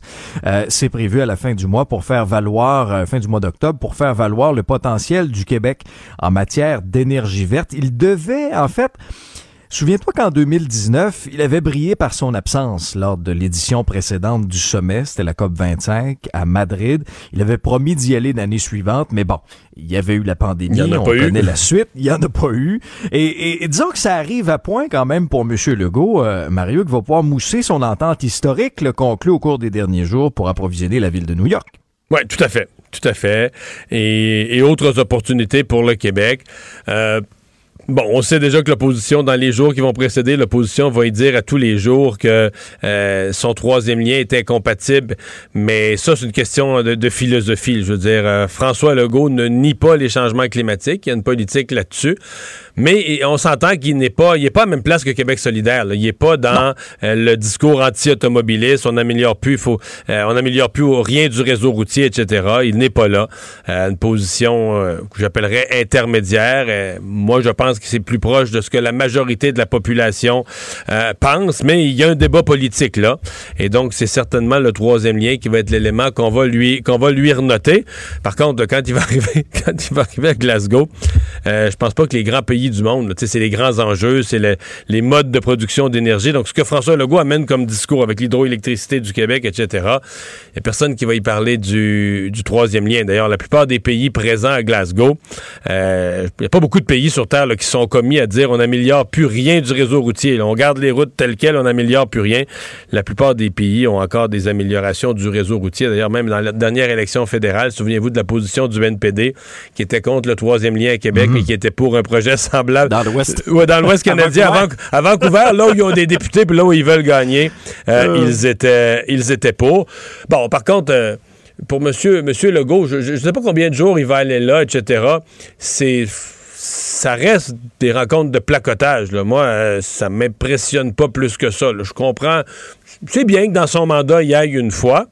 Mais, euh, tu sais, la dernière fois, l'opposition criait ça n'a pas de bon sens qui va pas à la COP, la conférence mhm. sur l'environnement. Il n'a pas perdu grand vote dans le public euh, en n'allant pas à une conférence du genre.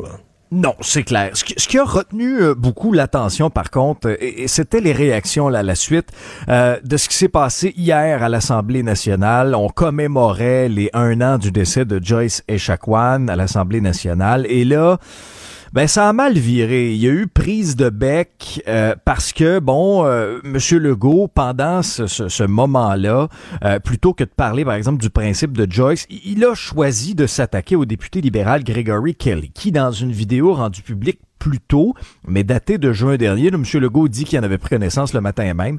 On entendait Grégory Kelly faire un lien entre la réforme de la loi 101 et le décès de Joyce Echaquan. Il faisait un discours dans un rassemblement de Black Lives Matter.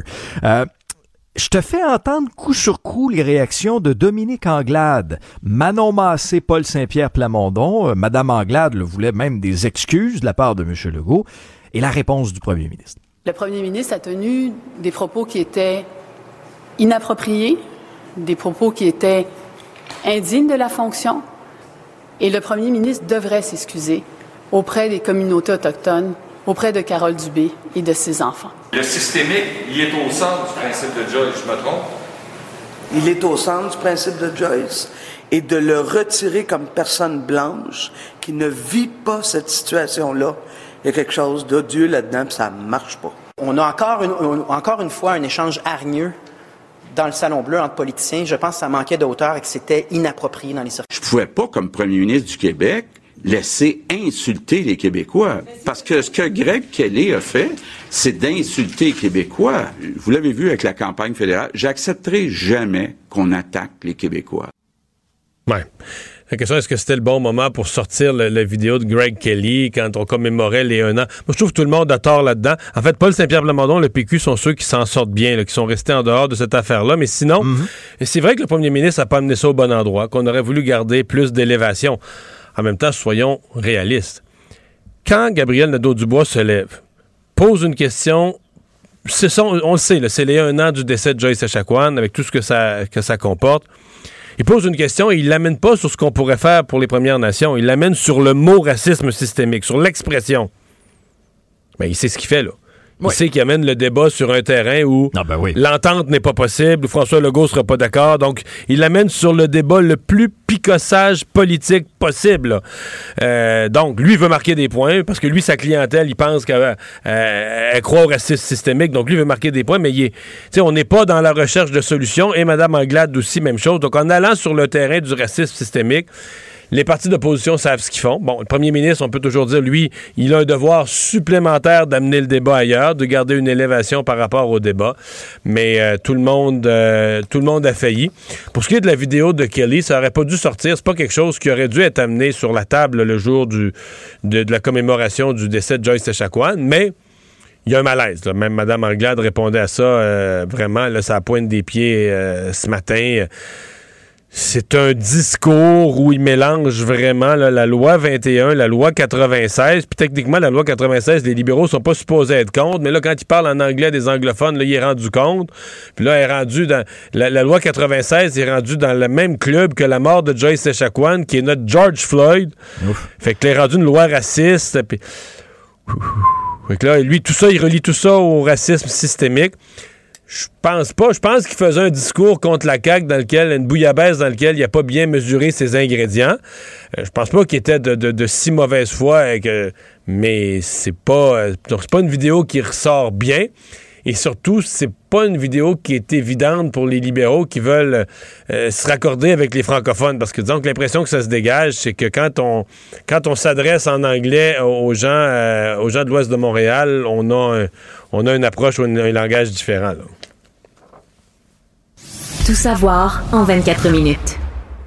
Est-ce qu'on se dirige vers des assouplissements? En tout cas, il y a un point de presse, euh, Mario, de confirmer. 13 euh, ça s'est fait en fin d'après-midi. Ouais, c'est ça, on a eu la confirmation. 13 heures demain, ministre de la Santé. Je te dire quelque chose. Oui, vas-y sachant que ça s'en venait. On savait pas que c'était demain, on savait que c'était d'ici la fin de la mhm. semaine. Ouais. Euh, notre équipe ici, avec Alexandre à la recherche, hier, on s'est dit, ben, il doit y avoir des groupes qui sont très intéressés.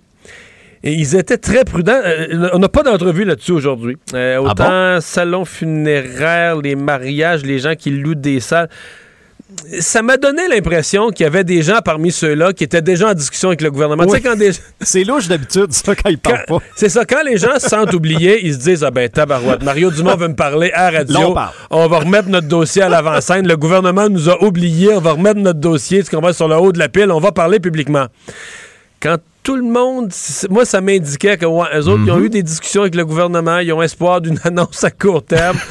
Donc, j'ai hâte de voir, mais je pense que ça va toucher, que ça risque de toucher le, genre de rassemblement qui seront permis, euh, et complétons ma phrase, le genre de rassemblement qui seront permis pour les personnes vaccinées. Doublement vaccinés. Ben oui, c'est clair, c'est clair. Parce que, bon, Christian Dubé sera là, la ministre de la Culture, Nathalie Roy, le Doc Arruda aussi.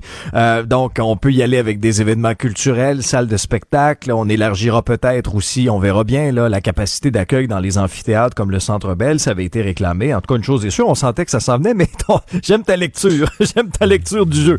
Euh, pour, faire, pour faire un parallèle avec le hockey. Je un œil sur le bilan COVID, d'ailleurs, Mario. 594 euh, cas aujourd'hui sept décès supplémentaires quand même, malheureusement. Euh, là où c'est peut-être un peu plus encourageant, c'est au niveau des hospitalisations. Le voyant est au vert. On diminue de 15 hospitalisations au total pour un... Donc, on arrive à 306 hospitalisations, trois personnes de moins aux soins intensifs pour un total de 91. On a retrouvé une cadence de près de 33 000 tests et on est à 10 700 doses et des poussières environ. Et parlant de la vaccination, étude intéressante, euh, résultat préliminaire de l'INSPQ qui a affirmé que les vaccins étaient efficaces à 97% contre les décès dus à la COVID chez les adultes québécois et 92% contre les hospitalisations. Maintenant, dans le concret, qu'est-ce que ça veut dire, ça? OK, ils se sont basés sur, sur des décès, 181 décès enregistrés du 14 mars au 11 septembre. Ben là-dessus, il y en a trois qui ont perdu la vie, qui avaient reçu leurs deux doses. Tous les autres étaient soit non adéquatement vaccinés ou pas du tout vaccinés, ce qui fait dire ultimement que ces vaccins-là seraient efficaces à 97 pour prévenir les décès. Il est là le, le, chiffre. Au niveau des hospitalisations, la protection combinée des différents vaccins s'élève à plus de 92% Et ce qui est intéressant aussi, c'est parce qu'on se posait la question quand la directive est sortie de la santé publique, puis on allait à l'encontre de ce que les fabricants de vaccins disaient concernant la durée entre la dose 1 et la dose 2. Québec disait on va faire ça de 7 à 8 semaines, le fabricant disait de 3 à 4 semaines.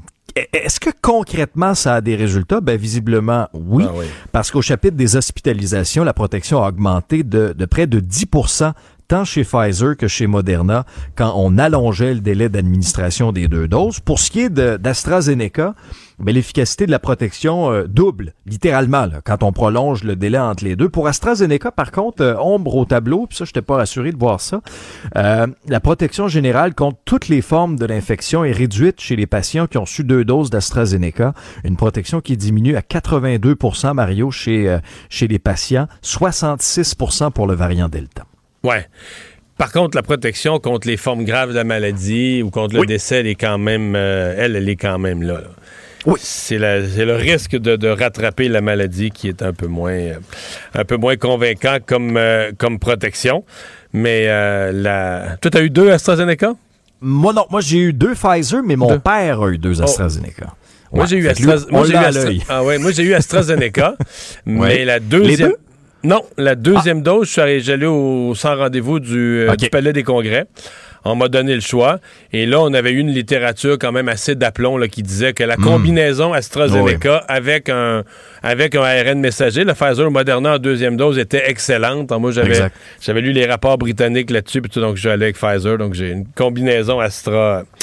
Astra Pfizer. Fait que t'es blindé, Mario. T'es blindé. Parce que cette quatrième vague-là, ultimement, bon, c'est chez les, les, les, adultes non vaccinés, mais chez les jeunes aussi qui, pour l'instant, ne peuvent pas le faire.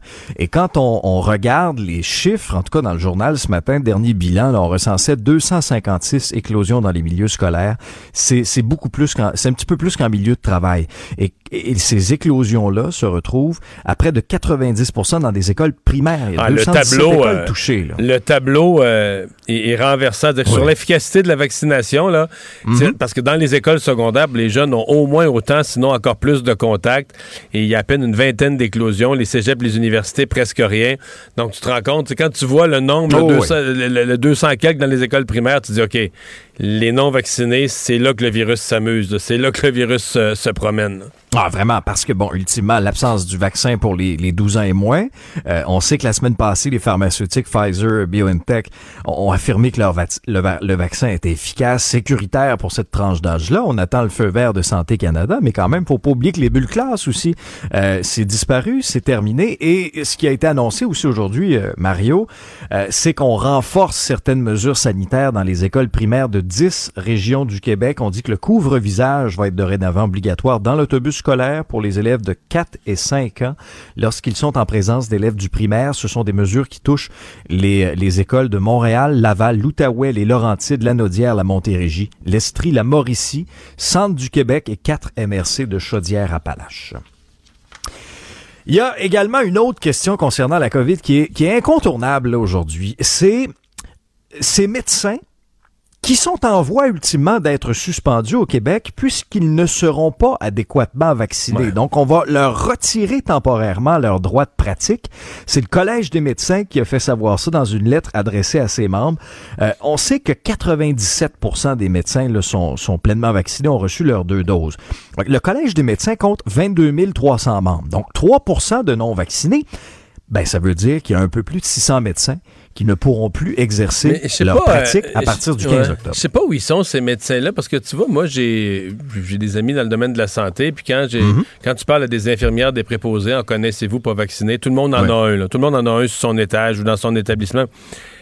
Mais les médecins à qui je parle, j'ai quelques amis, ils, ils, connaissent pas de médecins non vaccinés. Ils en connaissent pas. Là. Ça, sais pas s'ils ont des pratiques particulières dans des raccoins, mais la plupart des médecins qui ont pas dit non, dans mon hôpital, où ils le disent pas, mais ils ont l'impression que dans leur hôpital, tout le monde est vacciné. Toujours est-il que, Alexandre, on n'a pas le choix, là.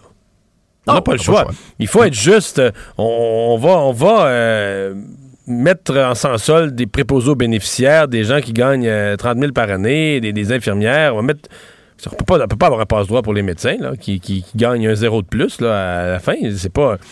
Ils, doivent appliquer la même règle. Et donc, euh, pour moi, il n'y a pas de doute. Le Collège des médecins se tient debout, fait ce qu'il doit faire.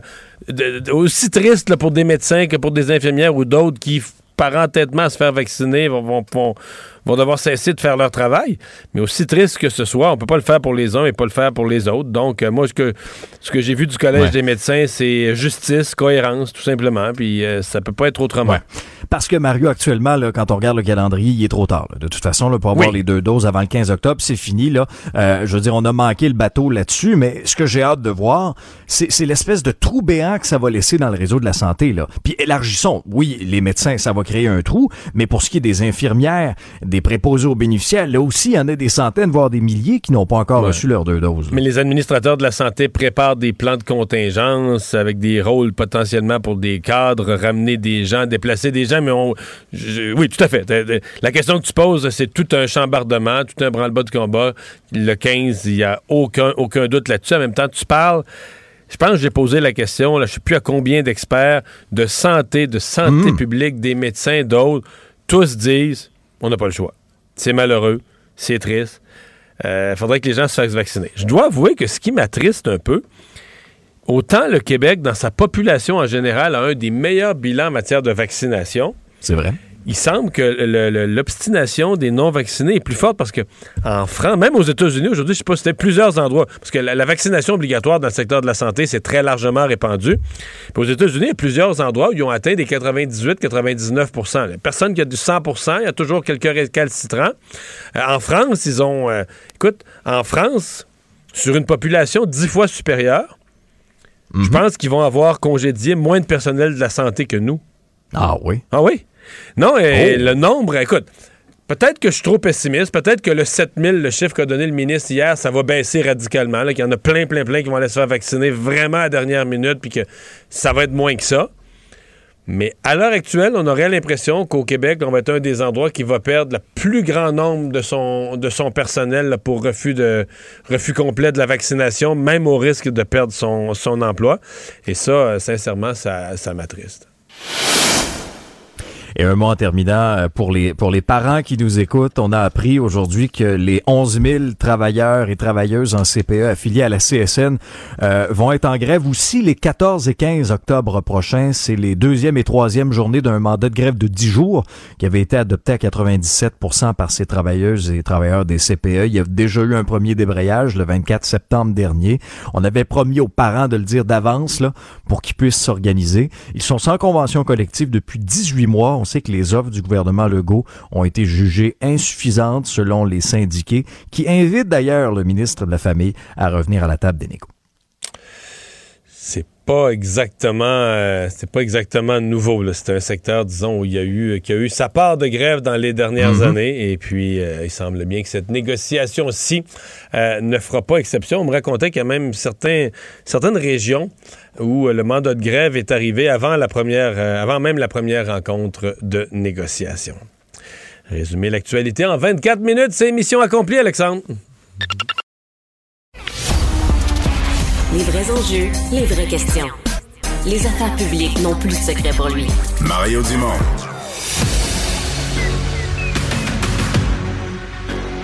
Emmanuel Latraverse. J'ai pas de problème philosophique avec ça. Mario Dumont. Est-ce que je peux me permettre une autre réflexion? La rencontre. Ça passe comme une lettre à la poste. il se retrouve à enfoncer des portes ouvertes. La rencontre, la traverse, Dumont. Emmanuel Latraverse se joint à Mario et moi. Salut Emmanuel. Bonjour. Euh, revenons ensemble sur ce qui s'est passé hier à l'Assemblée nationale, ce qui devait être une, une, commémoration du un an du décès de Joyce Echaquan, finalement a tourné au vinaigre. Les esprits se sont échauffés. Résultat aujourd'hui, ben, Dominique Anglade demandait des excuses au premier ministre Legault, lui qui persiste et signe. Oui, lui persiste et signe en disant que c'était légitime euh, de sauter euh, sur l'occasion d'une question par le député libéral Gregory Kelly pour euh, lui remettre sur le nez ses propos pleins de préjugés là, et d'amalgame entre le racisme systémique, Joyce Echaquan, la loi 96, la laïcité, etc. Euh, moi, je continue à croire qu'il y a un problème avec ça. Monsieur Legault, c'est pas la première fois qu'il se retrouve dans cette situation-là. On dit que dès qu'il tombe, qu'il glisse dans l'ultra-partisanerie, euh, qu'il oublie qu'il n'est pas seulement le chef de la CAC, mais qu'il est aussi le premier ministre de tous les Québécois. Au lieu de faire amende honorable le lendemain, de marcher un peu sur la peinture, c'est comme s'il en remet. Et c'est ça qui a d'agaçant parce que sur une question aussi euh, émotive, aussi difficile aussi que le racisme que subissent les Autochtones dans notre société encore à ce jour. Il me semble que hier, c'était une journée pour s'élever. Et M. Legault fait le pari en disant aujourd'hui euh, qu'il ne pouvait pas laisser passer qu'un député libéral ait insulté le Québec. Ben, c'est quoi? C'est de. il fait passer avant la question autochtone et le moment solennel qui devait avoir lieu hier autour de l'anniversaire du décès de Mme Echaquan, il fait passer avant ça les, les intérêts euh, de la CAC en, pour se définir comme étant le seul défenseur finalement de la nation québécoise. Moi, dans mon esprit, je continue à croire qu'il y a un rendez-vous manqué là-dedans. il y a un rendez-vous manqué, c'est certain, mais le seul qui s'en sort grandi, c'est le PQ. C'est euh, euh, Paul Saint-Pierre Plamondon, parce que il reste que François Legault n'a pas su élever le débat, mais on demandait, on demandait à François Legault d'élever le débat parce que l'opposition avait décidé. C'est quand Gabriel Nadeau-Dubois se lève. On est à la commémoration de la mort de Joyce Echaquan. On pourra en profiter pour avoir un débat à l'Assemblée nationale sur euh, quels progrès ont été faits, qu'est-ce que le gouvernement a fait de concret pour les Autochtones dans la santé, etc. Mais c'est pas ce que fait Gabriel Nadeau-Dubois il, pique la question sur le racisme systémique. Donc, il va sur quelque chose où il sait déjà, M. Legault, il en a parlé 250 fois qu'il reconnaîtrait jamais ce principe-là. Donc, il sait exactement ce qu'il fait. Il sait exactement qui amène le terrain, ou le, débat, pardon, sur le terrain, qui va être partisan, qui va être un débat sur les mots, où lui, lui euh, Gabriel Dano-Dubois veut montrer qu'il a raison, ben, tout ça, et non pas sur le contenu. Donc, l'opposition veut, aussi amener sur le terrain de la plus pure partisanerie le débat, le, jour de la commémoration. Donc, pour moi, l'opposition, bon, on peut dire l'opposition a moins de responsabilité que le premier ministre. Lui devait être plus élevé que ça. Il aurait dû rester en dehors de ça. C'est ce que je pense. Mais en ce qui me concerne, le seul qui.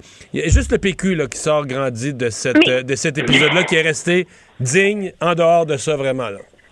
Mais dans la mesure où les, la communauté des Premières Nations, les Atikamekw, demandent qu'on reconnaisse cette euh, notion de racisme systémique à l'égard des Autochtones, faut bien le dire, moi, je je vois pas c'est quoi le problème à, à, à, à, en débattre là. Et, et le problème de M. Legault, c'est pas de dire moi je suis pas d'accord avec l'usage de cette euh, de ce de ce mot-là je suis d'accord avec le principe de Joyce qui veut qu'on reconnaisse la sécurisation culturelle, que les gens soient traités avec égalité et qu'on intègre dans notre façon de les accueillir dans le système de santé leurs valeurs euh, et leur savoir traditionnel. Mais il y a une façon de mettre ça en œuvre sans tomber dans cette guerre de rhétorique. Il, il aurait pu faire ça. Et le Parti libéral a proposé une motion pour exclure le mot racisme systémique, juste pour qu'on s'entende sur le principe. Alors, moi, je trouve qu'on est. C'est comme si M. Couillard a rendu ce terme-là toxique dans le débat en proposant une commission qui allait faire le procès du Québec. Je veux bien. M. Legault n'est pas d'accord avec le fait qu'il soit utilisé à toutes les sauces dès qu'on parle de discrimination et d'injustice au Québec.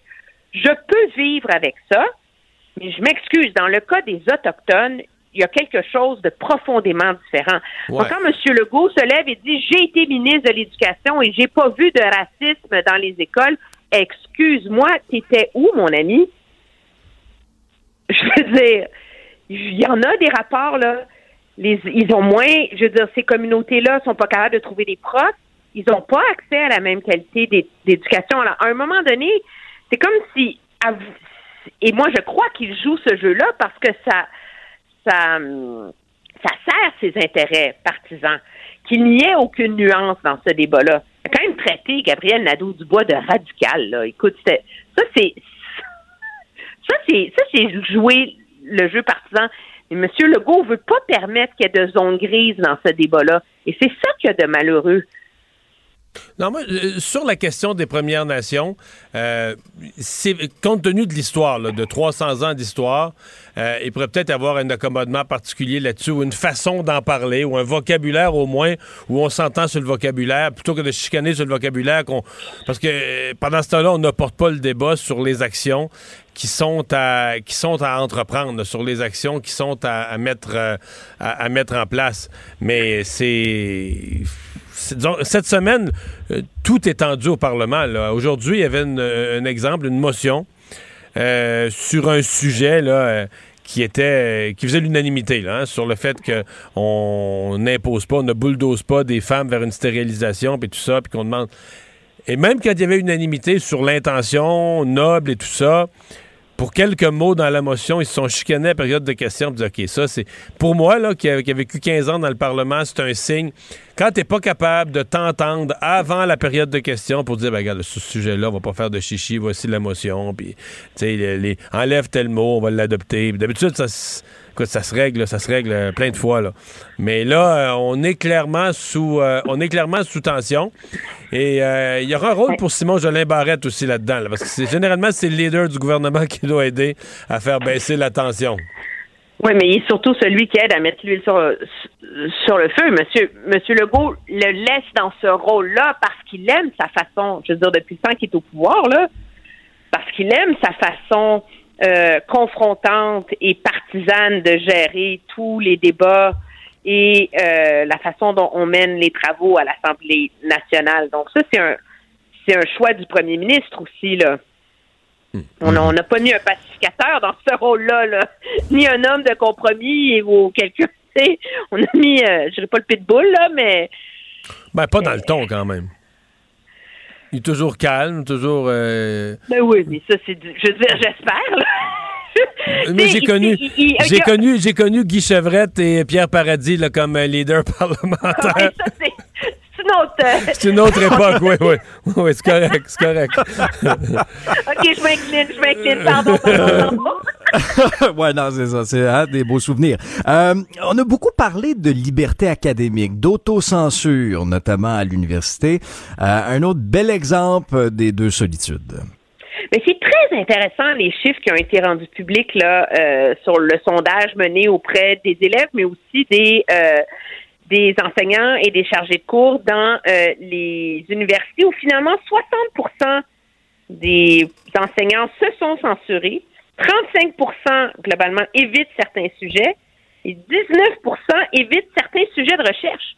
Alors, il est là ce, climat de crainte et d'autocensure et ce que les chiffres révèlent, c'est que c'est accepté bien davantage chez les professeurs anglophones où 24% croient que c'est absolument permis qu'on interdise certains mots, alors que 4% des profs francophones euh, sont d'accord avec le, le concept. Mais quand c'est l'heure de s'auto-censurer en classe, c'est davantage les profs francophones qui le font.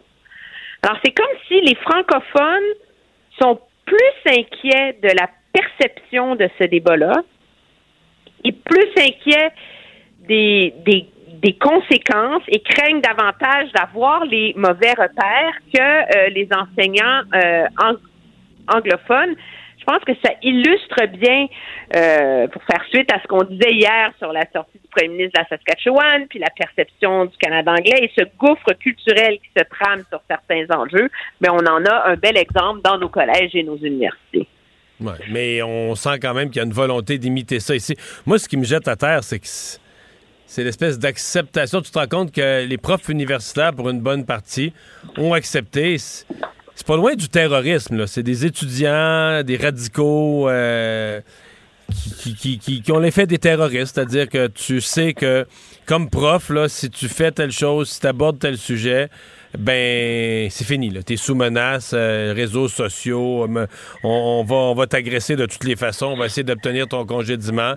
Et donc, euh, on évite, les enseignants évitent de faire face à ça, mais c'est comme c'est se soumettre aux terroristes, c'est donner la victoire. Il y a des étudiants qui sont devenus des terroristes sur les campus universitaires et euh, ils, ont ils ont gagné. Euh, les profs. Euh, il y a des profs aussi, je pense. oui, il y a des profs aussi, tu as raison. Des profs aussi, il y a des profs aussi, tout à fait. Ça a toujours été des chapelles idéologiques, les universités. Là, on va pas se leurrer, là. Non, mais ça n'a jamais été aussi fou, là. Les, gens, moi, j'ai des amis profs universitaires, ils me disent ça n'a pas de bon sens, ça n'a jamais été aussi fou, là. À Montréal, à Ottawa, à Toronto. Moi, je le le problème aussi, c'est que de plus en plus dans, les universités, une plus grande part de ce qui est enseigné en classe est fait par des chargés de cours. Donc, des profs qui sont à contrat de manière différente. il y a plein de classes de, contrats, des contrats de trois ans, des contrats de deux ans avec, sans recherche, t'enseignes juste un cours ici ou là. Mais donc, ce sont tous des enseignants qui ont une grande précarité et qui ne peuvent pas euh, trop euh, brasser la baraque. Et je pense que ça contribue, ça, à, accentuer ce, climat de terror, ben pas de terrorisme idéologique, là, faut pas mais d'autocensure, là, tu sais, euh, parce que on, on craint les conséquences de dire la mauvaise chose. Manuel, merci. À demain. À bien, au revoir. Il analyse la politique, il sépare les faits des rumeurs. Mario Dumont. Cube Radio. Le hockey a tellement évolué, les jeunes maintenant, ils ont des skills comme ça se peut pas. Puis ces kids-là, ils rêvent à... François Barry. Un animateur pas comme les autres. Salut Jean-François. Salut. Alors, c'était un des gestes les plus sombrement racistes qu'on ait vu dans le hockey. Andrei Deniskin, donc, qui a reçu sa, sa sentence? Oui, sa sentence a été donnée aujourd'hui. Si vous n'avez pas vu le, geste, là, puis là, c'est pas parce que je veux en faire la promotion, mais moi, quand j'écoute la radio, puis je sais pas de quoi on me parle, ça m'énerve. Donc, euh, après euh, une, une mêlée, euh, après une, petite prise de bec là, avec un, un joueur qui s'appelle Jaden Smerek, euh, Andrei Deniskin euh, a, fait semblant d'éplucher une banane et de la manger. Évidemment, on comprend que, que M. Smerek est, noir, donc euh, c'est un geste raciste, un geste répréhensible. Et aujourd'hui, on a eu la sentence qui a été donnée. Ça se passe dans une ligue en Ukraine, soit dit en passant. Là.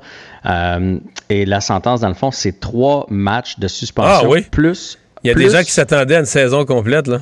Ben c'est ça, plus un 10 matchs de suspension. Je sais pas pourquoi on fait ça comme ça, c'est comme ça que ça se fait dans cette ligue-là. J'ai fait des recherches, mais m'a dit de quoi? Mon ukrainien est pas à point. Euh, j'ai pas, j'ai pas tout trouvé. Là où ça fait très très mal, c'est que c'est soit 3 plus 10 ou 3 plus une amende euh, de 50 000 euh, dollars là-bas, ce qui revient à 1880 dollars US ici.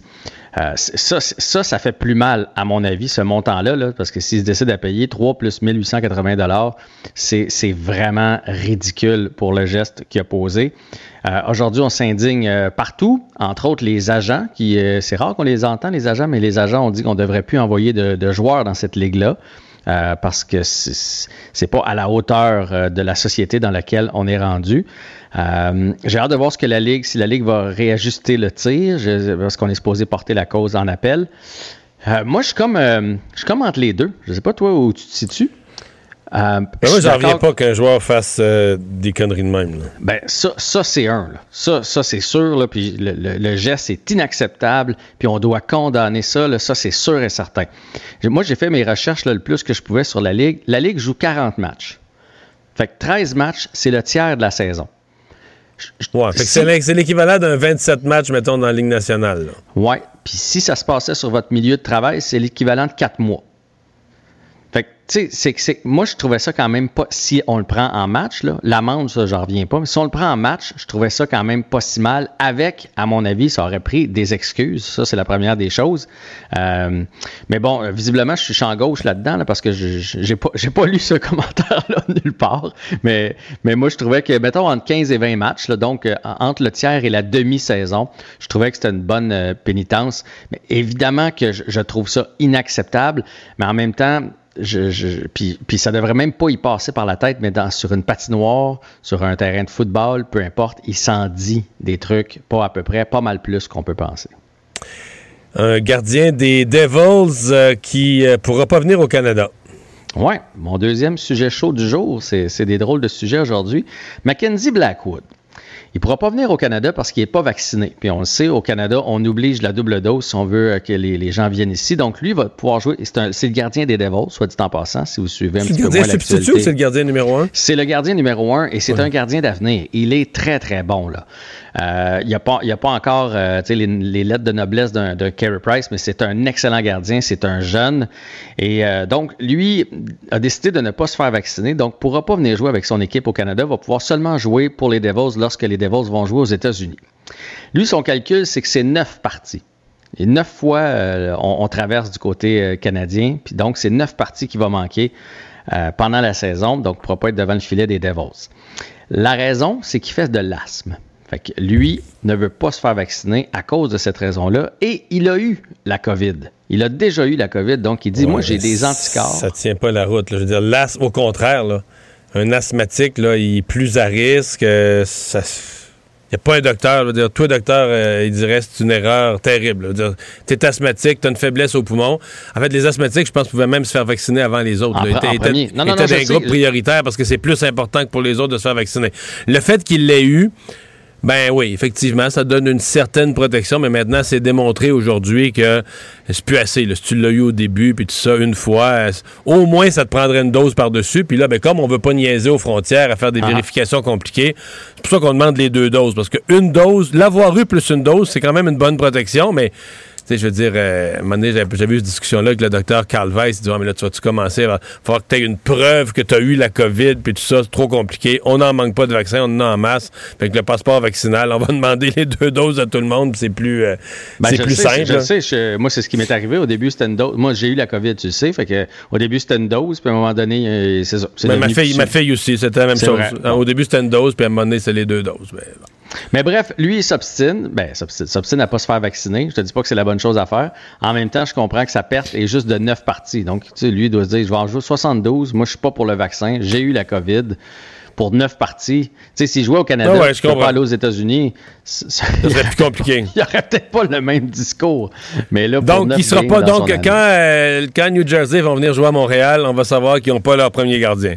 Ouais, mais là, il n'a pas fermé la porte. Il dit qu'il est en réflexion euh, présentement. Puis comme c'est un bon joueur, les Devils ont la ligne un peu moins dure là, parce que. Vous dites qu'il est en réflexion, qu'il étudie les vaccins? Ouais, ça il pourrait peut-être se joindre. Il, pourrait peut-être se joindre. il pourrait peut-être se joindre à une vedette au Québec qui serait deux étudier ça ensemble avec leur microscope. ça, serait bon. Bon, euh, ce soir, euh, le CF Montréal joue. Euh, ils sont vraiment dans une rafale de beaucoup de matchs, là. Hein? Ouais, beaucoup de matchs à cause de la saison. De un, il y a eu aussi le, championnat canadien là, qui est venu parsemer des games ici et là. Reste qu'ils sont quand même sur une bonne lancée. Et bizarrement, c'est drôle, ce soir, ils jouent, le, le CF Montréal joue contre la Nouvelle-Angleterre à 19h30. C'est ici à Montréal, sinon, ben, évidemment, sur les ondes de TVA Sport. La Nouvelle-Angleterre sont premiers dans notre division, puis par loin. Ils ont 62 points, on en a 37. Ils dominent sur tous les chapitres. Mais je sais pas, je trouve que le CF Montréal de ce temps-là joue du bon soccer. On est dans le coup tout le temps. Il y a un bel esprit de corps. Il y a plusieurs blessés qui sont revenus. Et peut-être que la Nouvelle-Angleterre pourrait nous prendre un peu de haut ce soir, arriver puis faire bah, ça devrait être euh, quand même assez facile. on, a plus besoin. Les prendre par surprise. On pourrait les prendre par surprise. Puis nous, on a besoin des points alors que les autres n'en ont pas vraiment besoin. Fait que je pense que ça va être un bon match ce soir. Puis je mettrais un petit 2 là, sur la cote du CF Montréal. Oh, et finalement, il te reste 30 secondes. Hier, tu nous avais dit que c'était très important pour les Blue Jays de gagner pour rester dans la course au meilleur deuxième.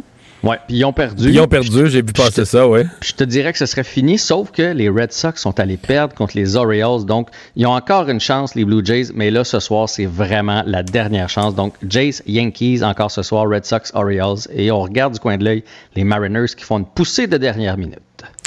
Merci, Jean-François. Salut. On se dit à demain. Mario Dumont. Il analyse l'actualité et sépare les faits des rumeurs. Il n'a qu'une seule parole, celle que vous entendez. Cube Radio. Mario Dumont. Mario qui est dans les studios de Cube Radio. Mario, on voit à droite euh, une image présentement. C'est le poste de police de Sainte-Agathe. C'est de là que doit sortir Alexandre Boudreau-Chartrand. On sait qu'aujourd'hui, il est accusé de meurtre non prémédité de sa conjointe, victime du 15e féminicide. Alors, euh, on verra sa sortie euh, au cours des prochaines minutes. Il doit être mené dans un pénitencier. Maintenant, euh, pendant ce temps-là, et on attend cette image, on a eu ce débat peu édifiant hier à l'Assemblée nationale. On en a rajouté encore aujourd'hui, à croire qu'on peut plus parler sans s'attaquer, s'invectiver. Oui, et surtout que ça tournait hier, ça tournait autour euh, de, la commémoration de l'anniversaire du décès de Joyce Echaquan. Euh, été une occasion d'avoir un débat avec un peu d'élévation. Évidemment, on attend du premier ministre. Le premier dont on attend cette élévation, c'est le premier ministre, euh, qui a glissé dans le ton partisan. Mais de l'autre côté, dire, par exemple, quand Gabriel Nadeau-Dubois se lève et décide de faire porter le débat, non pas sur l'amélioration du, du sort de la vie ou des conditions pour les Premières Nations, mais de faire porter le débat sur le mot, l'expression raciste systémique, il sait exactement ce qu'il fait. La position de François Legault est connue là-dedans depuis des, mois. Il l'a répété mille fois. Donc, en, amenant le débat là-dessus, on sait exactement qu'on s'en va dans un débat partisan. Donc, l'opposition a un peu choisi ça. Sincèrement, j'ai trouvé que, c'est, de fond, c'est le PQ. C'est Paul Saint-Pierre Plamondon euh, qui s'en est le mieux sorti là-dedans, qui est resté au-dessus de la mêlée, qui a gardé un ton euh, digne et approprié euh, dans, dans tout ça. Mais personne... Mais, mais, on le sent depuis quelques jours à l'Assemblée nationale, même mm-hmm. quand même sur des sujets importants, nobles, où tous les partis sont d'accord, on chicane sur le mot à mot de la motion. Il y a quelque chose de quelque chose de malsain qui est, qui est installé. Et euh, bon, mais, euh, euh, Mario, très honnêtement, dans le cas des autochtones, est-ce qu'on ne doit pas reconnaître qu'il y a eu du racisme systémique? Il me semble que toute l'histoire nous rappelle que tout convergeait vers ça. Il, y a l'expression discrimination systémique qui avait été utilisée dans certains euh, rapports. Moi, personnellement, l'expression raciste systémique, d'où elle vient, à quoi elle sert, oh, Alors, Mario, on s'arrête là juste euh, quelques secondes pour voir euh, le présumé assassin d'Andréane Ouellette, donc, qui quitte Sainte-Agathe. Il sera amené dans un pénitencier on sait qu'aujourd'hui, il a été accusé de meurtre non prémédité de sa conjointe. Il s'agit du 15e féminicide commis euh, au Québec depuis le début de la présente année. Voilà. Mario, je m'excuse. Oui, non, on peut revenir sur notre sujet maintenant. J'allais dire, euh, l'expression raciste systémique, le jour où le premier ministre du Québec ou le gouvernement du Québec accepte l'expression, il y a quelqu'un qui nous attend sur le coin de la rue, là, puis qui dit à l'instant même Ah, la loi 101 qu'a fait adopter le Parti québécois dans les années 70, c'est du racisme systémique, il faut enlever ça. pour le Québec, là, on vient de découdre toute la politique culturelle, linguistique du Québec. Donc, c'est ça aussi la responsabilité du, premier ministre là-dessus. Mais dans le cas spécifique... On peut, tirer dans toutes les directions ou s'attaquer au problème ben, du racisme à l'endroit des communautés autochtones. Et, c'est ce que j'allais dire. Dans le cas très spécifique des Premières Nations, des communautés autochtones, je pense en effet qu'on pourrait peut-être s'entendre sur un vocabulaire à l'Assemblée l'Assemblée, s'il y avait un peu de bonne foi. Euh, et, et, dorénavant, donc dire, OK, il y a discrimination systémique, trouver des expressions, l'expression qu'on peut rallier, puis à partir de là, travailler sur le fond, là, travailler sur qu'est-ce qu'on améliore dans les services, travailler sur le contenu, parce que c'est ça aussi. Pendant qu'on s'ostine sur le mot, on travaille pas sur les éléments très concrets de ce qu'il faut améliorer. On, change de, discours, de direction, et c'est pas toujours bien éloquent, comme on l'a vu hier à l'Assemblée nationale. Euh, maintenant, parlons des conservateurs à Ottawa. M. Trudeau est en train de préparer son cabinet, mais euh, ils ont affaire à un contrat aux Québécois qui, de toute évidence, a été rejeté à la dernière élection. Est-ce que les conservateurs ignoreront le Québec? C'est une question. Et les conservateurs du Québec, euh, ils, disent non. Là, ils disent non, non, non, ça n'arrivera pas. Mais il y a une inquiétude. Hier, l'ancien premier ministre de Saskatchewan, quand même un, homme respecté dans les mouvements conservateurs dans l'Ouest canadien, Brad Wall, a écrit une lettre ouverte où il dit, écoutez bien, là, le Québec, on leur a offert mer et monde. Dans la dernière élection, le Parti conservateur a, fait un, offert un contrôle. On donnait pouvoir à l'immigration, on donnait tout au Québec. On n'a pas gagné un siège de plus. Donc lui, son, son, son approche, c'est de dire, faut plus s'occuper du Québec. au contraire, il faut prendre une position ferme. On donne plus rien au Québec. C'est fini le Québec on va peut-être perdre une coupe de sièges au Québec, mais on va peut-être gagner tout le Grand Toronto. On va gagner plus de sièges dans le reste du Canada. Ça, évidemment, ce serait la catastrophe pour les Alain Reyes, les Gérard Deltel, les conservateurs du Québec. Peut-être une, sorte de catastrophe pour le Québec aussi, là. Mais euh, ça nous dit à quel point il y a des tensions à l'heure actuelle à l'intérieur du Parti conservateur et notamment des tensions ben, qui existent ailleurs aussi. Ils ont les mêmes questions dans les autres partis, au NPD, au Parti libéral. Ils disent on offre des choses au Québec, on propose des choses au Québec. Il y a comme une fatigue dans le reste du Canada de tenir compte de la, de la réalité distincte du Québec. il y a des matins, je me demande, là, on a voté non aux deux référendums, il y a des matins, je me demande qu'on est en train de se faire mettre dehors du Canada. Là. Mario, on vous écoute demain dès 10 h. Au revoir. Au revoir.